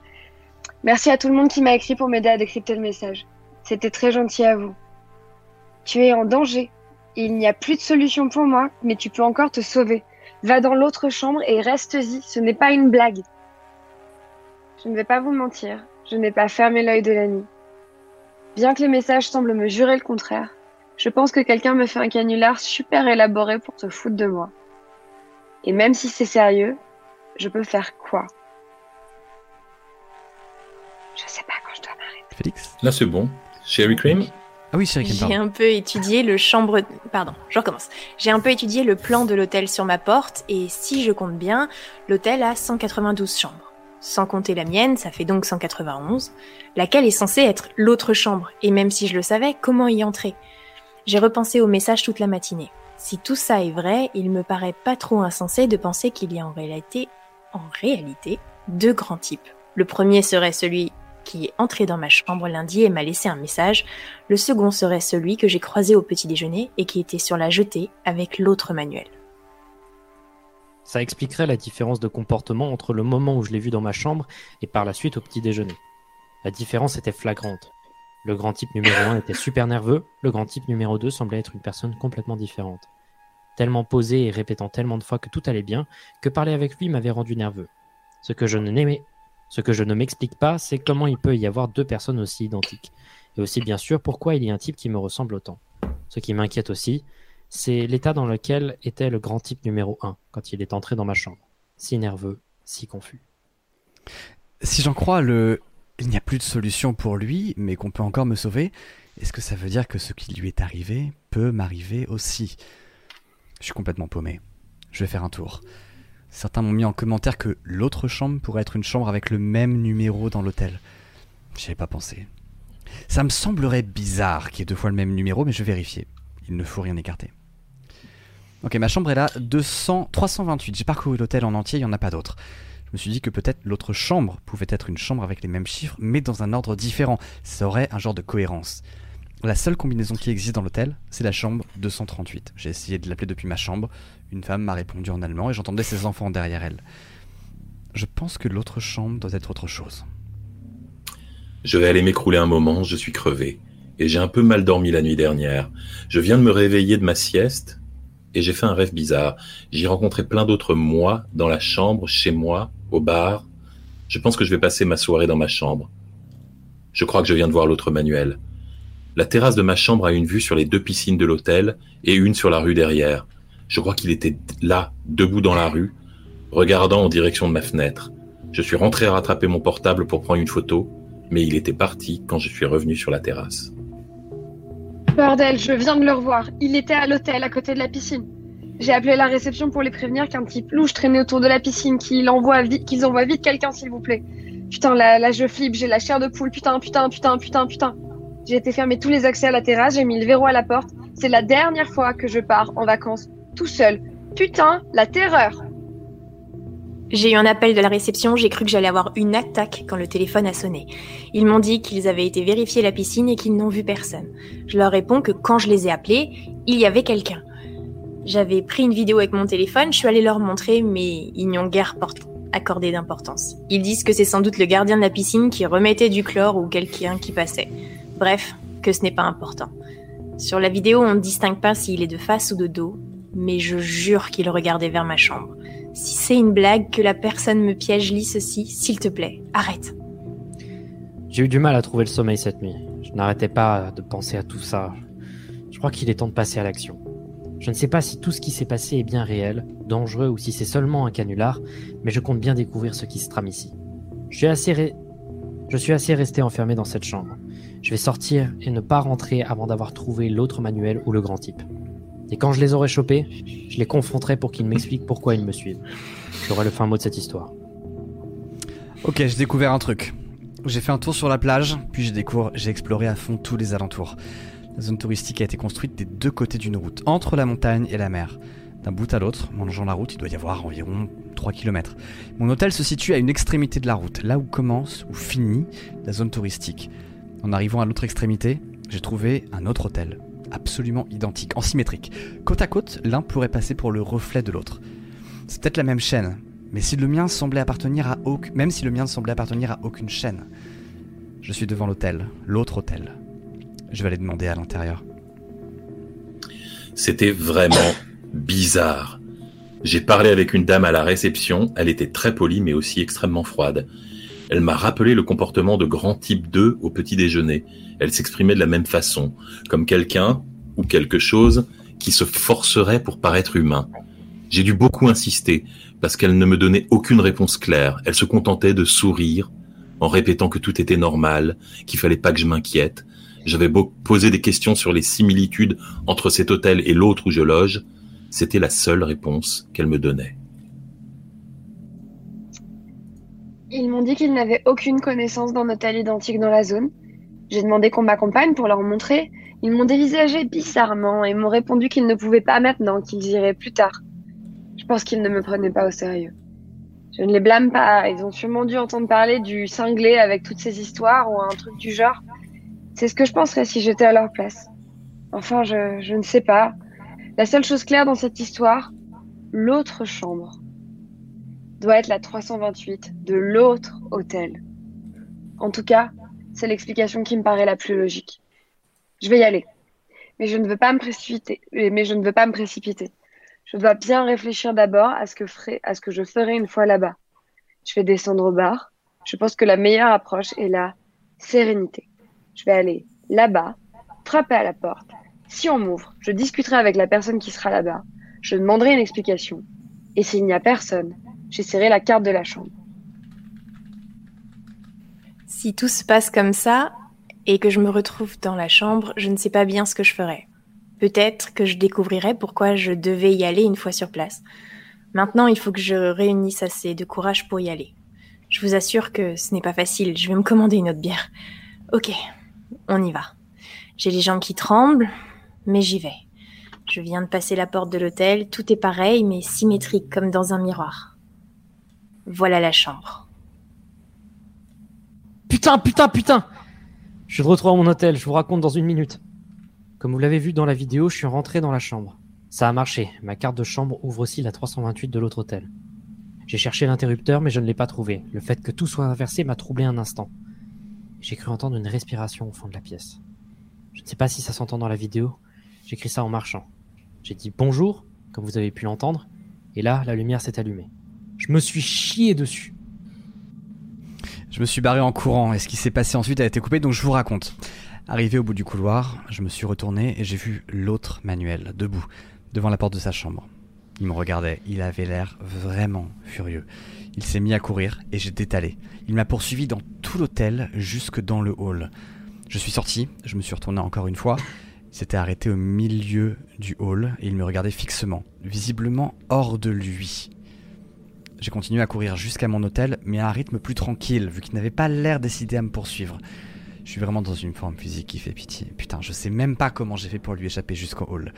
Si je m'en sors vivant, je jure que je retourne à la salle de sport. De retour dans ma chambre, j'en peux plus. Mon billet de retour est prévu pour lundi, mais je vais le changer ou en racheter un pour partir à la première heure. Je ne me sors plus de cette histoire de la tête, je commence à craindre pour ma vie. J'ai pris un ticket pour demain 8 heures, je boucle mes bagages. J'ai Je- pris un ticket pour demain 8h. Ah mince. Ça- ça- pardon, c'est super. On s'est télescopé. tu peux continuer, euh, Boulet ou le Vas-y, Clara. Non, Clara a frisé. Repas. Ah, Clara a frisé. Merde, on a perdu Clara. J'ai pris un ticket pour demain 8h, je boucle mes bagages. Sherry Cream, tu enchaînes? Je lis vos commentaires et je suis désolée. Je comprends que vous soyez déçus par ma décision, mais mettez-vous à ma place. Je suis vraiment terrifiée. Je viens de regarder les horaires de bus pour l'aéroport et même si je prends le prochain, ça va vraiment être juste. J'ai rendu la chambre, je leur ai demandé de me commander un taxi. Je suis dans le taxi. Je serai à l'aéroport bientôt. J'ai passé une bonne partie de la nuit là-bas, mais ça vaut mieux que de passer une nuit de plus dans cet hôtel. Je trimballe tous mes bagages, il me manque juste le t-shirt perdu. L'autre manuel, le portrait quand il me courirait près. L'autre manuel, le portrait quand il me courait près. Rien que d'écrire tout ça, j'ai à nouveau la chair de poule. J'ai aussi embarqué le crayon de couleur que j'avais trouvé dans la salle de bain. Je l'avais gardé tout ce temps dans ma poche. Je commence à le voir comme un talisman. J'aurais aimé comprendre ce que disait le grand type quand il est entré dans ma chambre. J'ai l'impression que si ça avait été le cas, rien de tout ça ne serait arrivé. Je pense qu'il a tout fait pour me prévenir du danger. Je pense beaucoup à lui. La personne au guichet m'a demandé où était la personne qui m'accompagnait. Je lui ai dit que non. Je voyageais seul. Il a vérifié et m'a dit qu'il devait s'agir d'une erreur, mais qu'il y avait deux sièges réservés, les deux au nom de Manuel Bartual. Je suis... J'ai passé tout le temps du décollage à fixer le siège vide à côté de moi, terrifié à l'idée que quelqu'un vienne s'asseoir. On a eu un peu de retard, mais quel bonheur de rentrer à la maison. Avant de m'asseoir dans ce taxi en sortant de l'aéroport, j'avais pas réalisé toute la tension que j'avais accumulée toute cette semaine. Je crois que je ne saurais jamais ce qui s'est passé, mais une chose est vraiment sûre. J'oublierai jamais ces vacances. Non, non, non, non, non, non, par pitié, non. Je crois que c'est pas fini. Arrivé chez moi, le concierge m'a salué depuis l'entrée du garage. Eh bien, vous êtes bien vite de retour. Je lui ai répondu que non, pas vraiment, je suis parti depuis une semaine. Quand même. Il m'a regardé bizarrement. Il m'a dit que non, je venais de partir en lui laissant une enveloppe à garder jusqu'à mon retour. Il me tend une grande enveloppe molletonnée avec manuel écrit dessus. Je rentre chez moi pour l'ouvrir. C'est une feuille, une capture d'écran de mon fil Twitter avec au verso N'écris plus rien, tout s'est terminé cette nuit, tout va bien.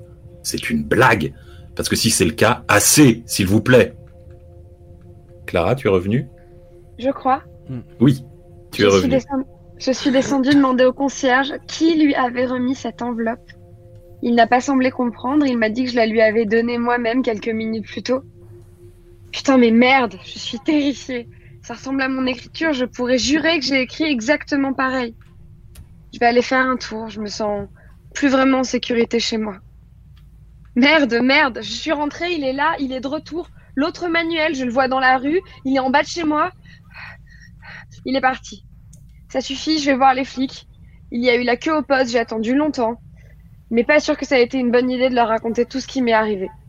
C'est sûr qu'ils ne m'ont pas cru. Ils ont appelé l'hôtel pour avoir leur version. C'est clair aussi qu'ils n'avaient pas un très bon souvenir de moi là-bas. Et pourtant, avant de partir, je leur avais promis de leur mettre 5 étoiles. J'ai eu peur de finir enfermée, mais ils m'ont laissé repartir du commissariat. Et un autre truc bizarre s'est produit à mon retour. Voyez-vous, mon appartement s'ouvre avec une clé. C'est une serrure, tout ce qu'il y a de plus normal. Alors pourquoi, juste après être entrée, ai-je réalisé l'avoir ouverte avec la carte de l'hôtel?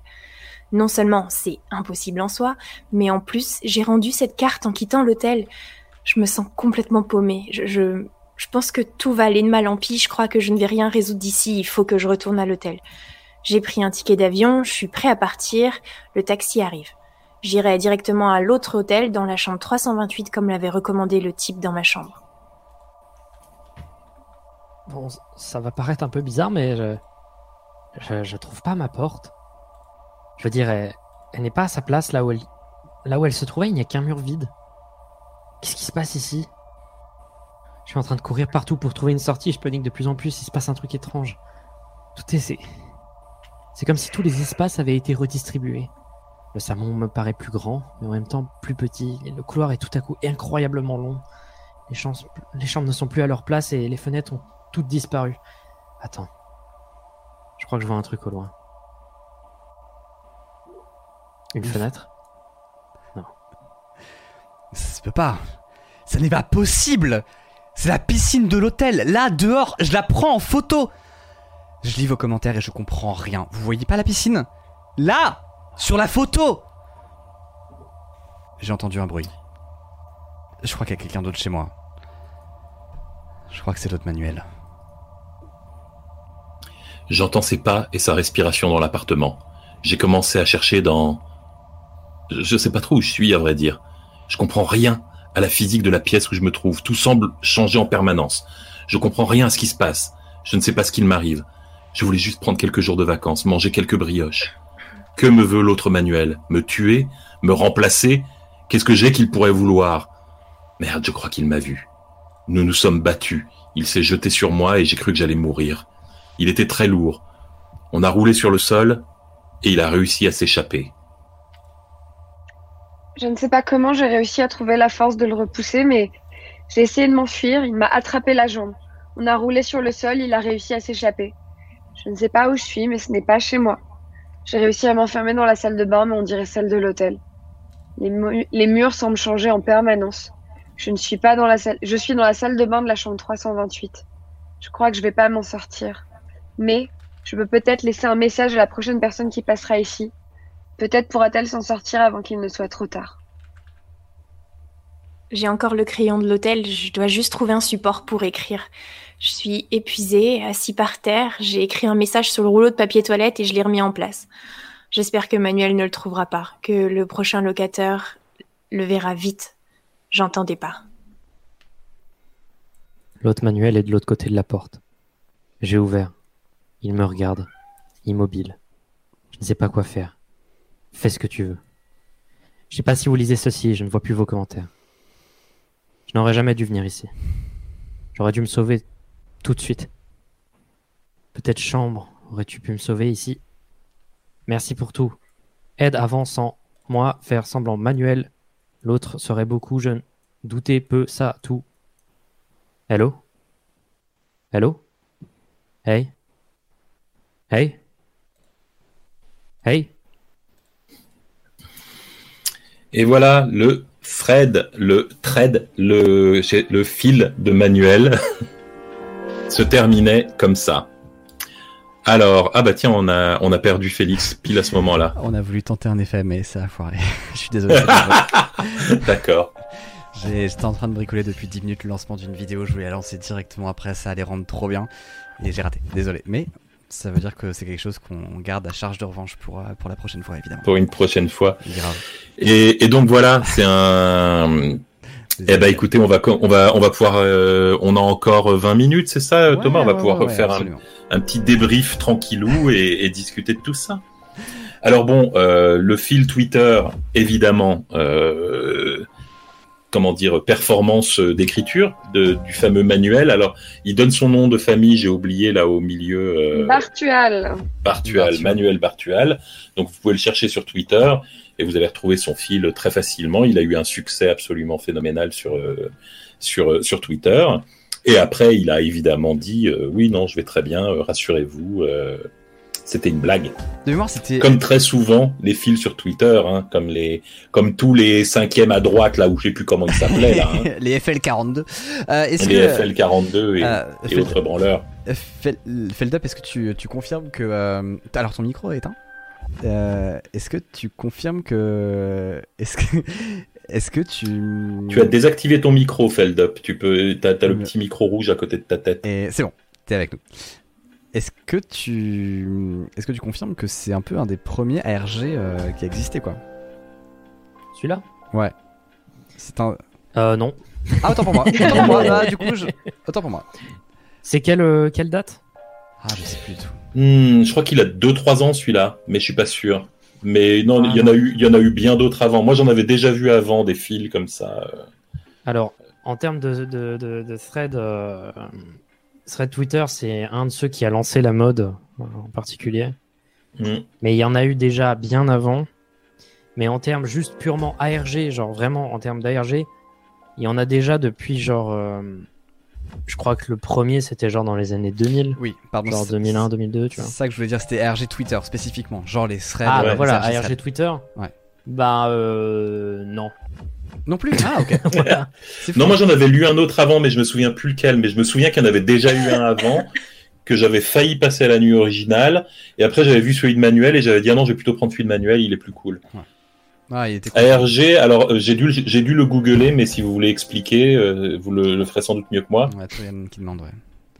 ARG, c'est euh, un alternate reality game. En fait, c'est des euh, de base, ça veut dire jeu de réalité alternée. Alors, c'est un peu un abus de langage d'appeler par exemple ce genre de thread Twitter un, un ARG, mais finalement, euh, voilà. En gros, c'est des sortes de gigantesques jeux de pistes sur Internet. euh, qui au fur et à mesure ont plus ressemblé à une nouvelle manière de raconter des histoires. C'est un storytelling par euh, juste donner l'impression que ce que tu dis est vrai, quoi. Genre, par exemple, dans cette vidéo, il s'exprime à la première personne. Enfin, dans cette vidéo, dans ce dans ce fil Twitter, il s'exprime à la première personne, comme si tout ce qui se passait était réel. Voilà. Moi, ça me fait penser toujours au Monty Python, c'est the, the Castle of Ah. Ah oui, oui, bien sûr. ouais. non, mais c'est stylé. Si a- ce, Oui, si Clara ce genre de sujet vous intéresse, il y a un super bouquin qui s'appelle Buzz. Alors c'est tout pourri, hein, mais euh, le titre est pourri, mais qui s'appelle Buzz. C'est un gros livre bleu avec un, une tête de personnage qui a un labyrinthe à la place du cerveau et qui raconte en fait toutes les premières initiatives d'ARG qui ont été faites dans les années 2000. Et notamment, il y en a eu un énorme qui a été fait à New York pour la promo de Dark Knight où en fait les gens étaient invités à aller dans un immeuble désaffecté où ils avaient mis une fausse boulangerie. Tu prenais un gâteau, au milieu du gâteau il y avait un téléphone portable qui te permettait de rejoindre des mouvances de la mafia. Non mais ça avait l'air dingue et donc voilà, donc il y a un bouquin qui raconte tout ça qui s'appelle Buzz et, euh, et où en fait eux ils avaient fait c'était un truc de marketing hein, pour le pour le lancement de Batman Dark Knight de Nolan Euh, et ça a duré euh, des semaines où il fallait tu vois euh, infiltrer en fait la bande du Joker euh, pour faire des missions et tout. Donc il y a une vraie dimension jeu de rôle et euh, le alternate reality, c'est vraiment un côté genre ça devient une réalité alternative. Tu dois mener un jeu de piste, tu vois, comme si c'était une nouvelle réalité qui se plaque sur la première. Donc c'est ça qui est hyper intéressant en termes de storytelling aussi. Ouais. Non, un ouais, des voilà, premiers gars qui a fait, enfin une des premières euh, euh, grandes compagnies qui a fait un ARG pour faire de la promotion, c'est Lost qui avait fait un ARG, euh, je crois en 2004-2005. Absolument. Euh, Et ben c'est aussi raconté dans le même livre. C'est pour ça qu'après, c'est quand pas mal. des- euh, c'est pas mal utilisé d'ailleurs la tentative de faire des vidéos virales et de faire euh, des creepypasta ou des choses comme ça à des fins promotionnelles. Ça a été aussi utilisé. euh, Je me souviens de The Lost Room. Alors eux, ça n'avait pas tellement marché. Ils avaient été un peu déçus, mais je sais pas si vous vous souvenez de cette série, cette mini-série qui s'appelait The Lost Room, Non, où c'était un personnage qui retrouvait des objets qui avaient des propriétés surnaturelles. Et avant la série, ils avaient lancé une série de vidéos sur YouTube où on voyait des gens qui prétendaient trouver ces objets et Hmm. découvrir leurs propriétés comme ça en live, mais apparemment ça n'avait pas très bien marché. Ouais. Non mais attends, moi tu te rappelles quand j'ai quand j'ai écrit FL 1812, la première réaction que j'ai eue, donc c'était anonyme au début, euh, c'était vraiment euh, le j'ai eu les premières spéculations venaient de euh, venaient du fait que euh, ouais c'est c'est un ARG pour Star Wars épisode 9. Non, de où De où Euh, Ouais, il trouve un appareil photo au début, la date correspond avec Star Wars épisode 9 et un set de Lego. Et vraiment cette théorie, et vraiment je m'étais fait clasher par le Parisien qui avait dit euh, ouais non mais c'est c'est de la promo pour Star Wars, c'est obligé. Je fais, oh. Je crois que Feldup est mort pendant que tu parlais. Ah, il y a un début de. Mm, mm, mm. Il a regardé nerveusement par-dessus son épaule et, euh, et il a regardé fixement la caméra et tout à coup ça s'est éteint. disparu. Ah, le voilà. Ça va. Oula, Voilà. hyper chelou. Qu'est-ce qui s'est passé? Qu'est-ce qui se passe? Il y a une silhouette hyper étrange Je sais pas, il a été là pendant une seconde et on a vu un drap. Est-ce que c'était ça Pas vraiment un Ah, drap, que- c'était une sorte de silhouette. Je sais pas ce qui... se passe. Ah oui. Euh, ok. Bon, on va voir. Feldup, si tu as... envoie-moi un message hein, si jamais tu galères. Tu Si dis- tu es encore parmi nous, N'hésite pas à me dire hein, si jamais t'es en galère, tu me dis. euh, vous, connaissez la, la- la- Je vous avais raconté la fameuse théorie qui veut que si les fantômes apparaissent euh, sous des draps comme ça, c'est parce que ce sont les âmes des gens qui ont cru que se cacher sous leur couverture les protégerait. Mmh, Donc clairement, je reviendrai. Je reviendrai sous une couette, hein, qu'on se le dise. Tu Un sous une couette Ikea, tu sais, avec des motifs de corail là. Ok. Est-ce qu'on peut faire un débrief progressif en attendant que Feldup revienne S'il revient? Pas. Euh, ouais, pour euh, pour euh, j'allais j'allais dire un truc super intéressant sur ces sur ah oui sur ce marketing viral. Il y avait aussi l'hypothèse. Alors ça a jamais, je crois que ça a jamais été confirmé. Vous vous me direz dans le chat si euh, si vous vous êtes au courant. Mais euh, il y avait l'idée que l'histoire de Nine euh, comment ça s'appelait Nine euh, Horse euh, Nine Mother Nine Horse Nine Eye, Nine, que j'avais raconté à la nuit originale, était en fait euh, une sorte de pub virale pour euh, Stranger Things, puisque ça reprenait l'histoire des tunnels de chair et d'une réalité alternative derrière les tunnels de chair. Alors Feldup est mort. Que Puis c'est sa fenêtre, genre, qui a bougé. Ouais, il y a sa fenêtre qui a bougé. Tu peux envoyer genre un message euh, dans le chat, Feldup, s'il te plaît? Du genre Arg. Du genre. euh, du genre. euh, Ouais, dis-nous ce qui se passe. Sinon, on, on trouve un autre, euh, on trouve un autre chroniqueur. hein. Ouais, Euh, je pense que c'est faisable. Compassion zéro de la part de Boulet. Ah, moi, je suis pour euh, The Show Must Go On. hein. Euh, Là, je pense qu'on va avoir un screamer dans une minute. Il va nous hurler à la gueule. J'enlève mes écouteurs juste au cas où. Si tu la tapes un coup. Ah, j'ai cru que c'était lui qui sortait. Il y a eu la petite tête du moustachu de, de Twitch là, qui sort comme ça. J'ai cru que c'était lui qui revenait tout content de sa connerie. Bon, du coup, est-ce qu'on peut commencer à débriefer en attendant de voir euh, comment On va enchaîner. Alors, euh, le débrief. Alors, je regarde. Attends, je rouvre mon, mon petit fichier. Merde, j'ai encore euh, ouvert le mauvais fichier. Bouge Clara, pas. ça se voit que tu fixes l'écran de Feldup sans bouger. Ouais, Clara, Non je, non, je lis les commentaires parce qu'il y a des gens qui sont très drôles en fait. Donc voilà, je lis le chat. euh, Je lis le chat, mais c'est vrai que du coup là, je suis en train de me voir dans la version Twitch, en train de fixer l'écran. c'est super badant. Bref, Eh voilà, ben- comme tout à l'heure, il y avait des gens qui demandaient si dans mon couloir, là, il n'y avait pas un monstre. Tu vois, donc j'arrêtais pas de faire comme ça. Ah, je vois de la fumée chez Feldup maintenant. De la fumée? Je vois pas de fumée. moi. De la fumée? Alors, c'était. Oui, je crois que je vois de la fumée. Il est cramé. À mon avis, il est en train. À mon avis, il est en train de vapoter sous son bureau. C'est un happening extrêmement chelou en tout cas. Euh, en attendant, Sherry Cream, est-ce que tu veux nous débriefer euh, mon souris pour reprendre euh, pour reprendre ton expression, véritable curiosité historique ou total bullshit? Mystère mystérieux ou total bullshit. Voilà. Euh, du coup, est-ce qu'on demande au chat s'il pense que c'est une, euh, une vérité dommage, historique? On aurait dû lancer un un, un poll, c'est un vote. Bien sûr, on peut le faire. Savoir s'il pense que si le chat pense que Isoré de Montsouris est une réalité euh, historique ou alors si c'est un total bullshit. En tout cas, c'est un nom giga classe. Est-ce que tu sais faire ça ça en jette. historique. Ça en jette. Total bullshit. Votez dans le chat à partir de maintenant. Vous avez une minute. Ah, ça y est, maintenant la lumière s'est éteinte chez euh, Feldup. De mieux en mieux. Total. fake. Alors moi j'annonce, je suis une trouillarde. hein. Si ça se met à, à crier dans mes oreilles, je vais hurler. hein. Moi, ça Bah, me on va va. tous crier, ça va être très bien. Oh là il y avait des petites têtes de zombies par-dessus le noir, ça se voyait hyper bien, j'étais très content là, merci d'avoir mis des petites têtes de zombies de boulet. Réalité historique ou total fake pour. euh, Qu'est-ce que vous en pensez? Je vais vous mettre le sondage au milieu. Ah, voilà le. Non, ça vient pas de Sheffield, ça pour le coup. Non, il a son micro Il a qui son est micro coupé. qui est coupé. La théorie du chat, c'est qu'il va arriver là par mon couloir. Je trouve ça hyper drôle. J'espère vraiment que c'est vrai. Je trouve ça trop bien parce que je trouve ça adorable parce que Boulet qui fait genre oh il fait rien, Feldup c'est cool. Il y a un petit son, il fait ouais c'est obligé c'est Feldup et trop pas ça vient pas de lui. Ah. bon c'est un peu serré hein, pour le pour mon souris. Pour l'instant on est à 63%. Ah, moi j'ai pas voté. On est à Comment on fait pour 63%. voter? Qui- Bah tu dois, ça se vote dans Ah le bah non, mais je suis con, je connais la réponse en fait. C'est ce que j'allais dire. Je vais voter quand même. Oui, mais pour la vérité. Euh, re-. Ah re Comment Alors, tu n'es pas décédé finalement. J'ai juste un problème de es- connexion. Ouais. Oh, Tu ça étais absent, on voyait de la fumée. On a vu des draps. Quoi? Je crois qu'il est en boucle. Non? Euh, non mais c'est- tu, mais tu Vraiment nous pas entends? Tout va bien? Tu nous entends? Vas-y, Ouais, un coup pour oui, je deux coups pour non. Est-ce que tu es un double maléfique, genre le double de Manuel Manuel. Non.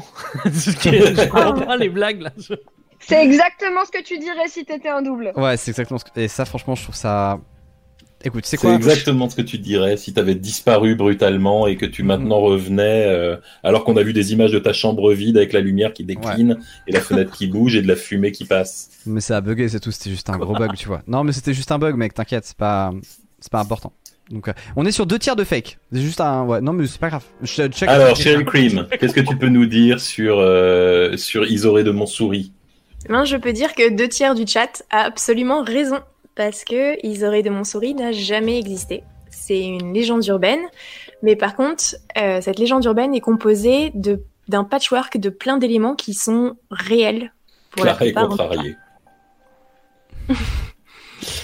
Tout Des éléments d'abord, réels comme quoi, par exemple? Euh, tout d'abord, le parc est réellement sur euh, l'emplacement des anciennes carrières de la tombe d'histoire. Que Le parc monde Mon connaît. souris existe vraiment? Quoi?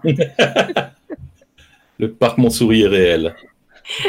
Non, mais le Ah parc oui. Montsouris a vraiment été fait. Oui, c'est sur les catacombes. Mais par hein. contre, exactement. Par Ouais. contre, euh, c'est vraiment sur les anciennes carrières et euh, on connaît toutes ces carrières sous le nom de catacombes de Paris parce qu'à la fin du 19e, siècle, du 19e siècle, il y a eu un grand souci de salubrité lié au cimetière de la ville, surtout à cause des fosses communes, et les autorités ont pris la décision de transférer tous les ossements dans sous terre et euh, les carrières désaffectées étaient un choix tout tracé. Donc il y a vraiment des restes humains sous le parc, il y a même beaucoup beaucoup de restes humains sous le parc, mais ce ne sont pas ceux d'un propriétaire de carrière assassiné à coups de hache. C'est rassurant. Pour, pour ce qui est du nom de Montsouris, c'est un peu flou, mais il semble que ce soit lié au moulin qui se tenait dans le quartier à l'époque. L'un d'entre eux s'appelait Moc Souris, ce qui aurait évolué en Montsouris au fil du temps. Et pour le prénom d'Isoré, ça vient de Tombe Issoire, donc le nom de la carrière, et le nom d'une autre rue qui n'est pas très loin de là. Et on prête ce nom à une autre légende qui voudrait qu'au IXe siècle, il y ait eu un géant, Isoré, de trois fois la taille d'un homme, euh, qui aurait conduit un siège de Paris avec 20 000 hommes et qui a été terrassé par Guillaume d'Orange, qui a, qui a décapité donc le géant Isoré à la fin d'un laborieux combat. Et euh, ce géant aurait été enterré à l'actuel euh, emplacement de la rue Tombissoire. Donc le fait qu'on prête à, à Isoré de Montsouris un aspect euh, sanguignolant et même parfois décapité, ça peut venir de cette légende avec ce géant donc décapité par Guillaume d'Orange, mais ça peut aussi être dû au fait qu'il y a une guillotine qui a fait son office à 10 minutes à pied de là, place Saint-Jacques, pendant 15 ans de 1836 à 1851. Ok, waouh. Puis, Eh ben, donc c'était du bullshit, tu nous as menti sans aucune C'est toi toi qui as menti, c'est toi qui as raconté. Moi, attends, moi, juste, juste pour, euh, pour régler un truc, moi je trouve ça. euh, Enfin, je trouve qu'en fait, les éléments de contexte ont, ont une atmosphère presque plus dingue que l'histoire en elle-même, quoi. Bon, déjà, les catacombes, c'est c'est ultra fantasmagorique. Le coup de la guillotine, c'est quand même. Ça glace le sang. Je trouve que l'iconographie derrière le contexte qui fait que cette légende urbaine a pu arriver est quand même génial. Et ouais, Ouais. voilà, petite remarque comme ça.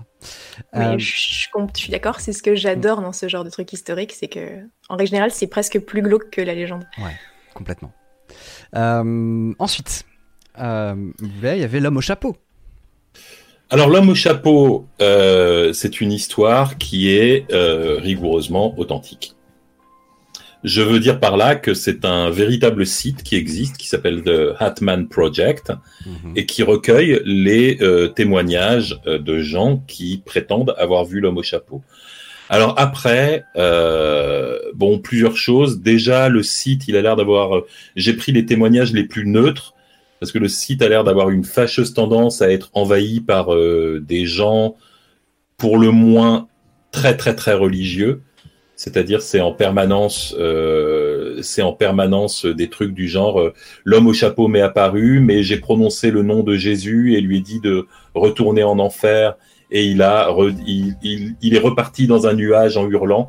Enfin, tu vois, il y a tout un côté euh, du genre les mecs ils sont là. J'ai repoussé l'homme au chapeau. Can I have an hallelujah, hallelujah. Ah, tu vois, il y a le côté. euh, Alors Feldup, il a l'air encore plus terrifié que nous, alors que c'est lui qui fait peur depuis tout à l'heure. Quoi Euh, Tu fais SOS en morse.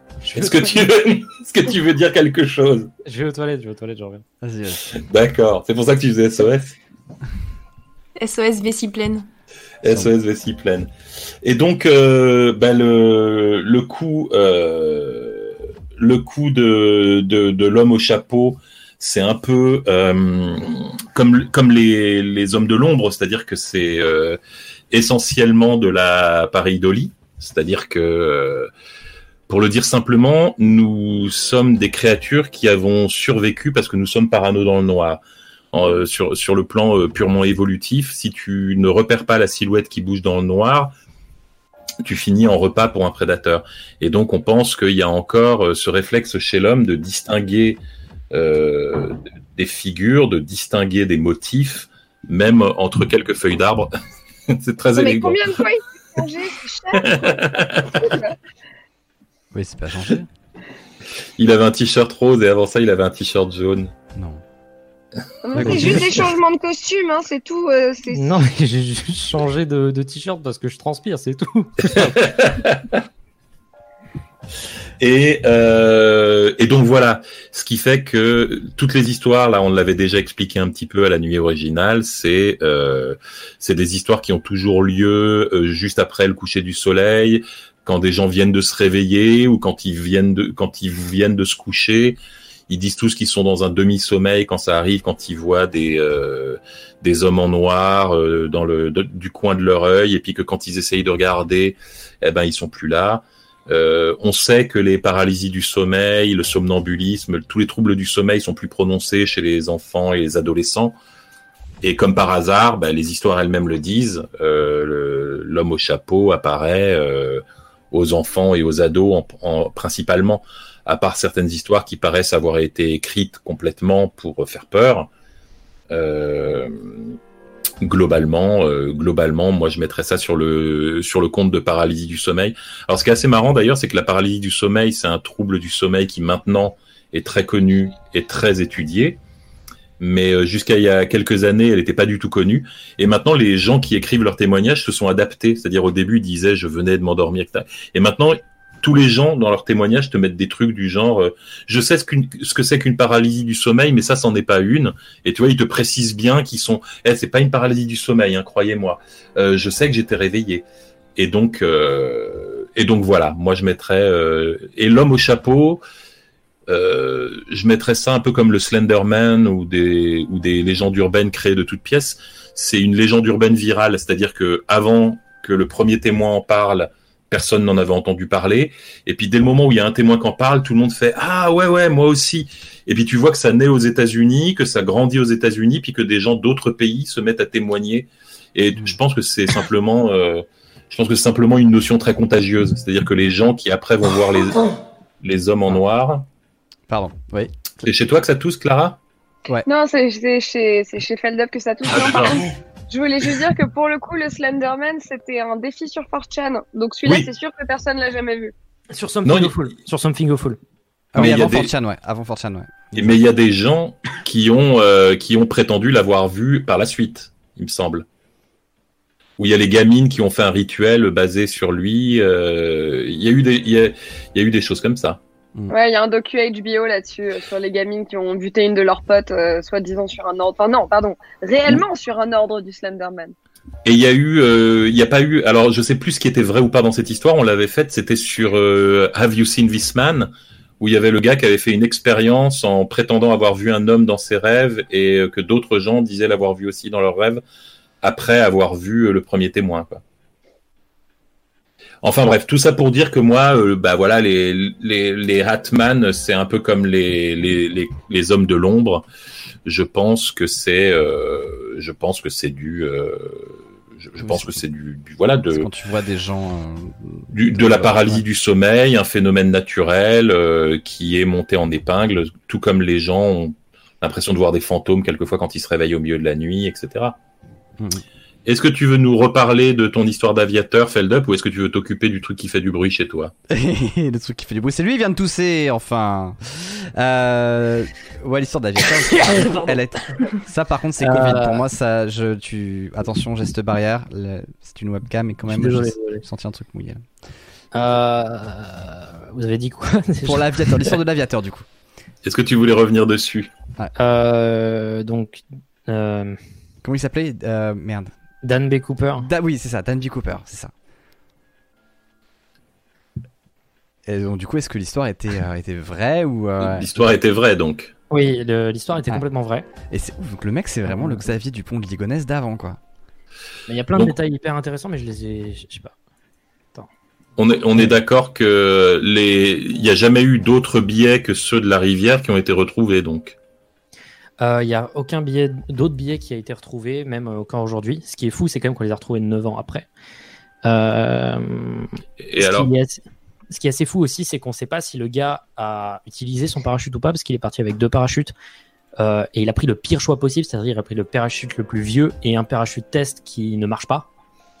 Euh, donc, euh, Et, et vu qu'il savait pas exactement où il avait sauté de l'avion, il n'y a pas une possibilité qu'il soit tout simplement au fond de l'eau et qu'après 9 ans, il y ait eu une des valises qui tenait encore serrée dans ses petits bras de squelette décomposé qui se soit ouverte et qui ait lâché quelques billets.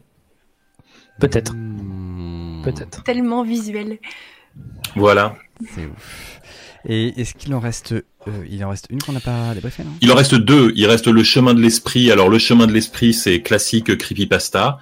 Euh, Il y a eu une mode dans les euh, dans les creepypasta de faire euh, les récits euh, scientifiques. Donc il y avait les fameuses expériences au LSD avec la privation de sommeil aussi, euh, où les gens euh, devenaient fous, s'arrachaient la peau, etc. Il y a eu euh, il y a eu une mode comme ça, des, des creepypasta qui mettaient en scène des docteurs qui faisaient des expériences interdites. C'est très tendance, tu vois. C'est euh, c'est euh, c'est c'est devenu presque un tic narratif. Donc évidemment complètement inventé. euh, sur- c'est c'est du genre la troisième réponse sur la page creepypasta euh, quand vous allez sur le wiki des creepypasta quoi. C'est ouf. Euh, est-ce qu'il en reste ou pas? Je crois qu'on a fait. Il en reste une. Ah bah oui, il est minuit, il va falloir qu'on rende l'antenne. Tu veux Ouais. aller jouer à Professeur Letton Non, Euh, il- reste, euh, il reste la dernière, c'est celle des ténèbres, les fameuses euh, ténèbres qui dévorent. Et euh, eh ben, je vais garder un peu de suspense pour celle-là. Je vais vous dire, franchement, j'en ai écrit deux et il y en a une qui est un témoignage réel. Enfin, un témoignage, donc à prendre avec les pincettes du témoignage. Mais euh, sur les trois, il y en a deux qui sont euh, complètement inventés et euh, la troisième qui est euh, réellement, comment dire, un témoignage retranscrit. Peut-être un. Ouais, ok, d'accord, intéressant. Peut-être un témoignage qui vient d'un autre contexte pour. Hein? Un témoignage qui a été d'un autre contexte, peut-être ou. Non, je sais pas. Ah, je donnerai pas d'indice. Ok, d'accord. Très bien. Il faut que vous ayez un petit peu peur du noir quand vous vous coucherez cette nuit. Même à nous, alors qu'on a été super sages. Ah, Je vous le dirai en, antenne si vous Ouais. voulez. Je pense que euh, on, reproduit, on reproduira cette expérience euh, ultérieurement. Mais pas avec, euh, pas avec Feldup puisqu'il est mort, Oui, apparemment. bah, il nous a quittés, donc. euh, Il a été emporté par un homme au chapeau. À moins qu'il envoie du temps, mais ouais. Je pense qu'on peut, on peut s'arrêter sur ce suspense, parce que Feldup a encore disparu. Voilà. On va, on va, arrêter, on va arrêter sur la, la mort quasi certaine de Feldup. On, vous tiendra au courant, on ira voir s'il va toujours bien. Et euh, en tout cas, je voulais vous remercier, euh, Clara, euh, Sherry Cream et Feldup, euh, de quelques royaumes que tu nous entendes, de celui des vivants, des morts ou des horribles inframondes aux dimensions multiples. Mais euh, c'était un vrai plaisir euh, Ouais. de partager ce moment avec vous. C'était hyper cool. Merci beaucoup à vous. Merci Feldup, Clara, Cherry Cream Boulet. Euh, si vous êtes chaud pour que les nouilles rampantes deviennent un vrai truc, genre très régulier, euh, n'hésitez pas à le dire. La rentrée c'est en octobre pour moi et il y aura des choses à faire. Ah, hello. On. Putain, il fait... Il fait les lumières de plus en plus flippantes. Très très cool. C'est trop bien. Il n'y a pas eu un retournement de chemise là? Non. si grave. Mais non, il, a, Il il, a la à depuis le l'envers. début. Je sais pas de quoi vous parlez. Il est habillé pareil depuis le début. Enfin, je vous dis que c'est de ouf, les gars. Mais c'est peut-être la lumière qui fait ça. Je sais pas. En tout cas, merci beaucoup à vous. Merci Feldub, Boulet, Chéri Crime, Clara. à très vite. Euh, Merci pour assurez-vous qu'il l'invitation. assurez-vous qu'il va bien. Ciao, salut. Salut Thomas. Ciao. Bisous. Bye bye. C'était trop cool. C'était trop trop cool. Euh, merci à vous. C'était, j'ai trop kiffé euh, l'impro de Feldup. Alors, pour, tout- être tout à fait franc avec vous, on avait, on avait prévu un truc avec Feldup. Mais on n'a pas eu le temps de le faire. On n'a pas eu le temps de le préparer bien. Moi, j'ai galéré un peu à le mettre en place. Il avait une idée assez ambitieuse et tout. Pour euh, finir un peu en coup d'éclat. J'ai adoré cette impro. J'ai adoré. Feldup, c'était pas du tout prêt. Boulet était pris complètement dépourvu. Clara, pareil. c'était trop bien. Et j'ai vraiment. Adoré cette histoire, le fait que Feldup arrive à improviser ça. Alors, ça peut faire. Je comprends. Hein, on n'était pas, on n'était pas synchronisé du tout. Donc, euh, mais j'ai vraiment beaucoup aimé ça et on va en parler parce que vraiment, les nouilles rampantes, c'est quelque chose que euh, qu'on a envie de, développer. Puis surtout, euh, voilà, nous là, on a fait. franchement, c'était un peu, il y avait des musiques qui étaient un peu faites pas à l'arrache, mais on a fait ça un peu à la tu vois. Mais bref, en tout cas, c'était grave cool. Quelle impro, Feldup est mort. Oh putain de merde. Ah ouais? Pour de vrai? Chaud. Hyper chaud. Euh, si c'est vrai. euh, Si c'est vrai.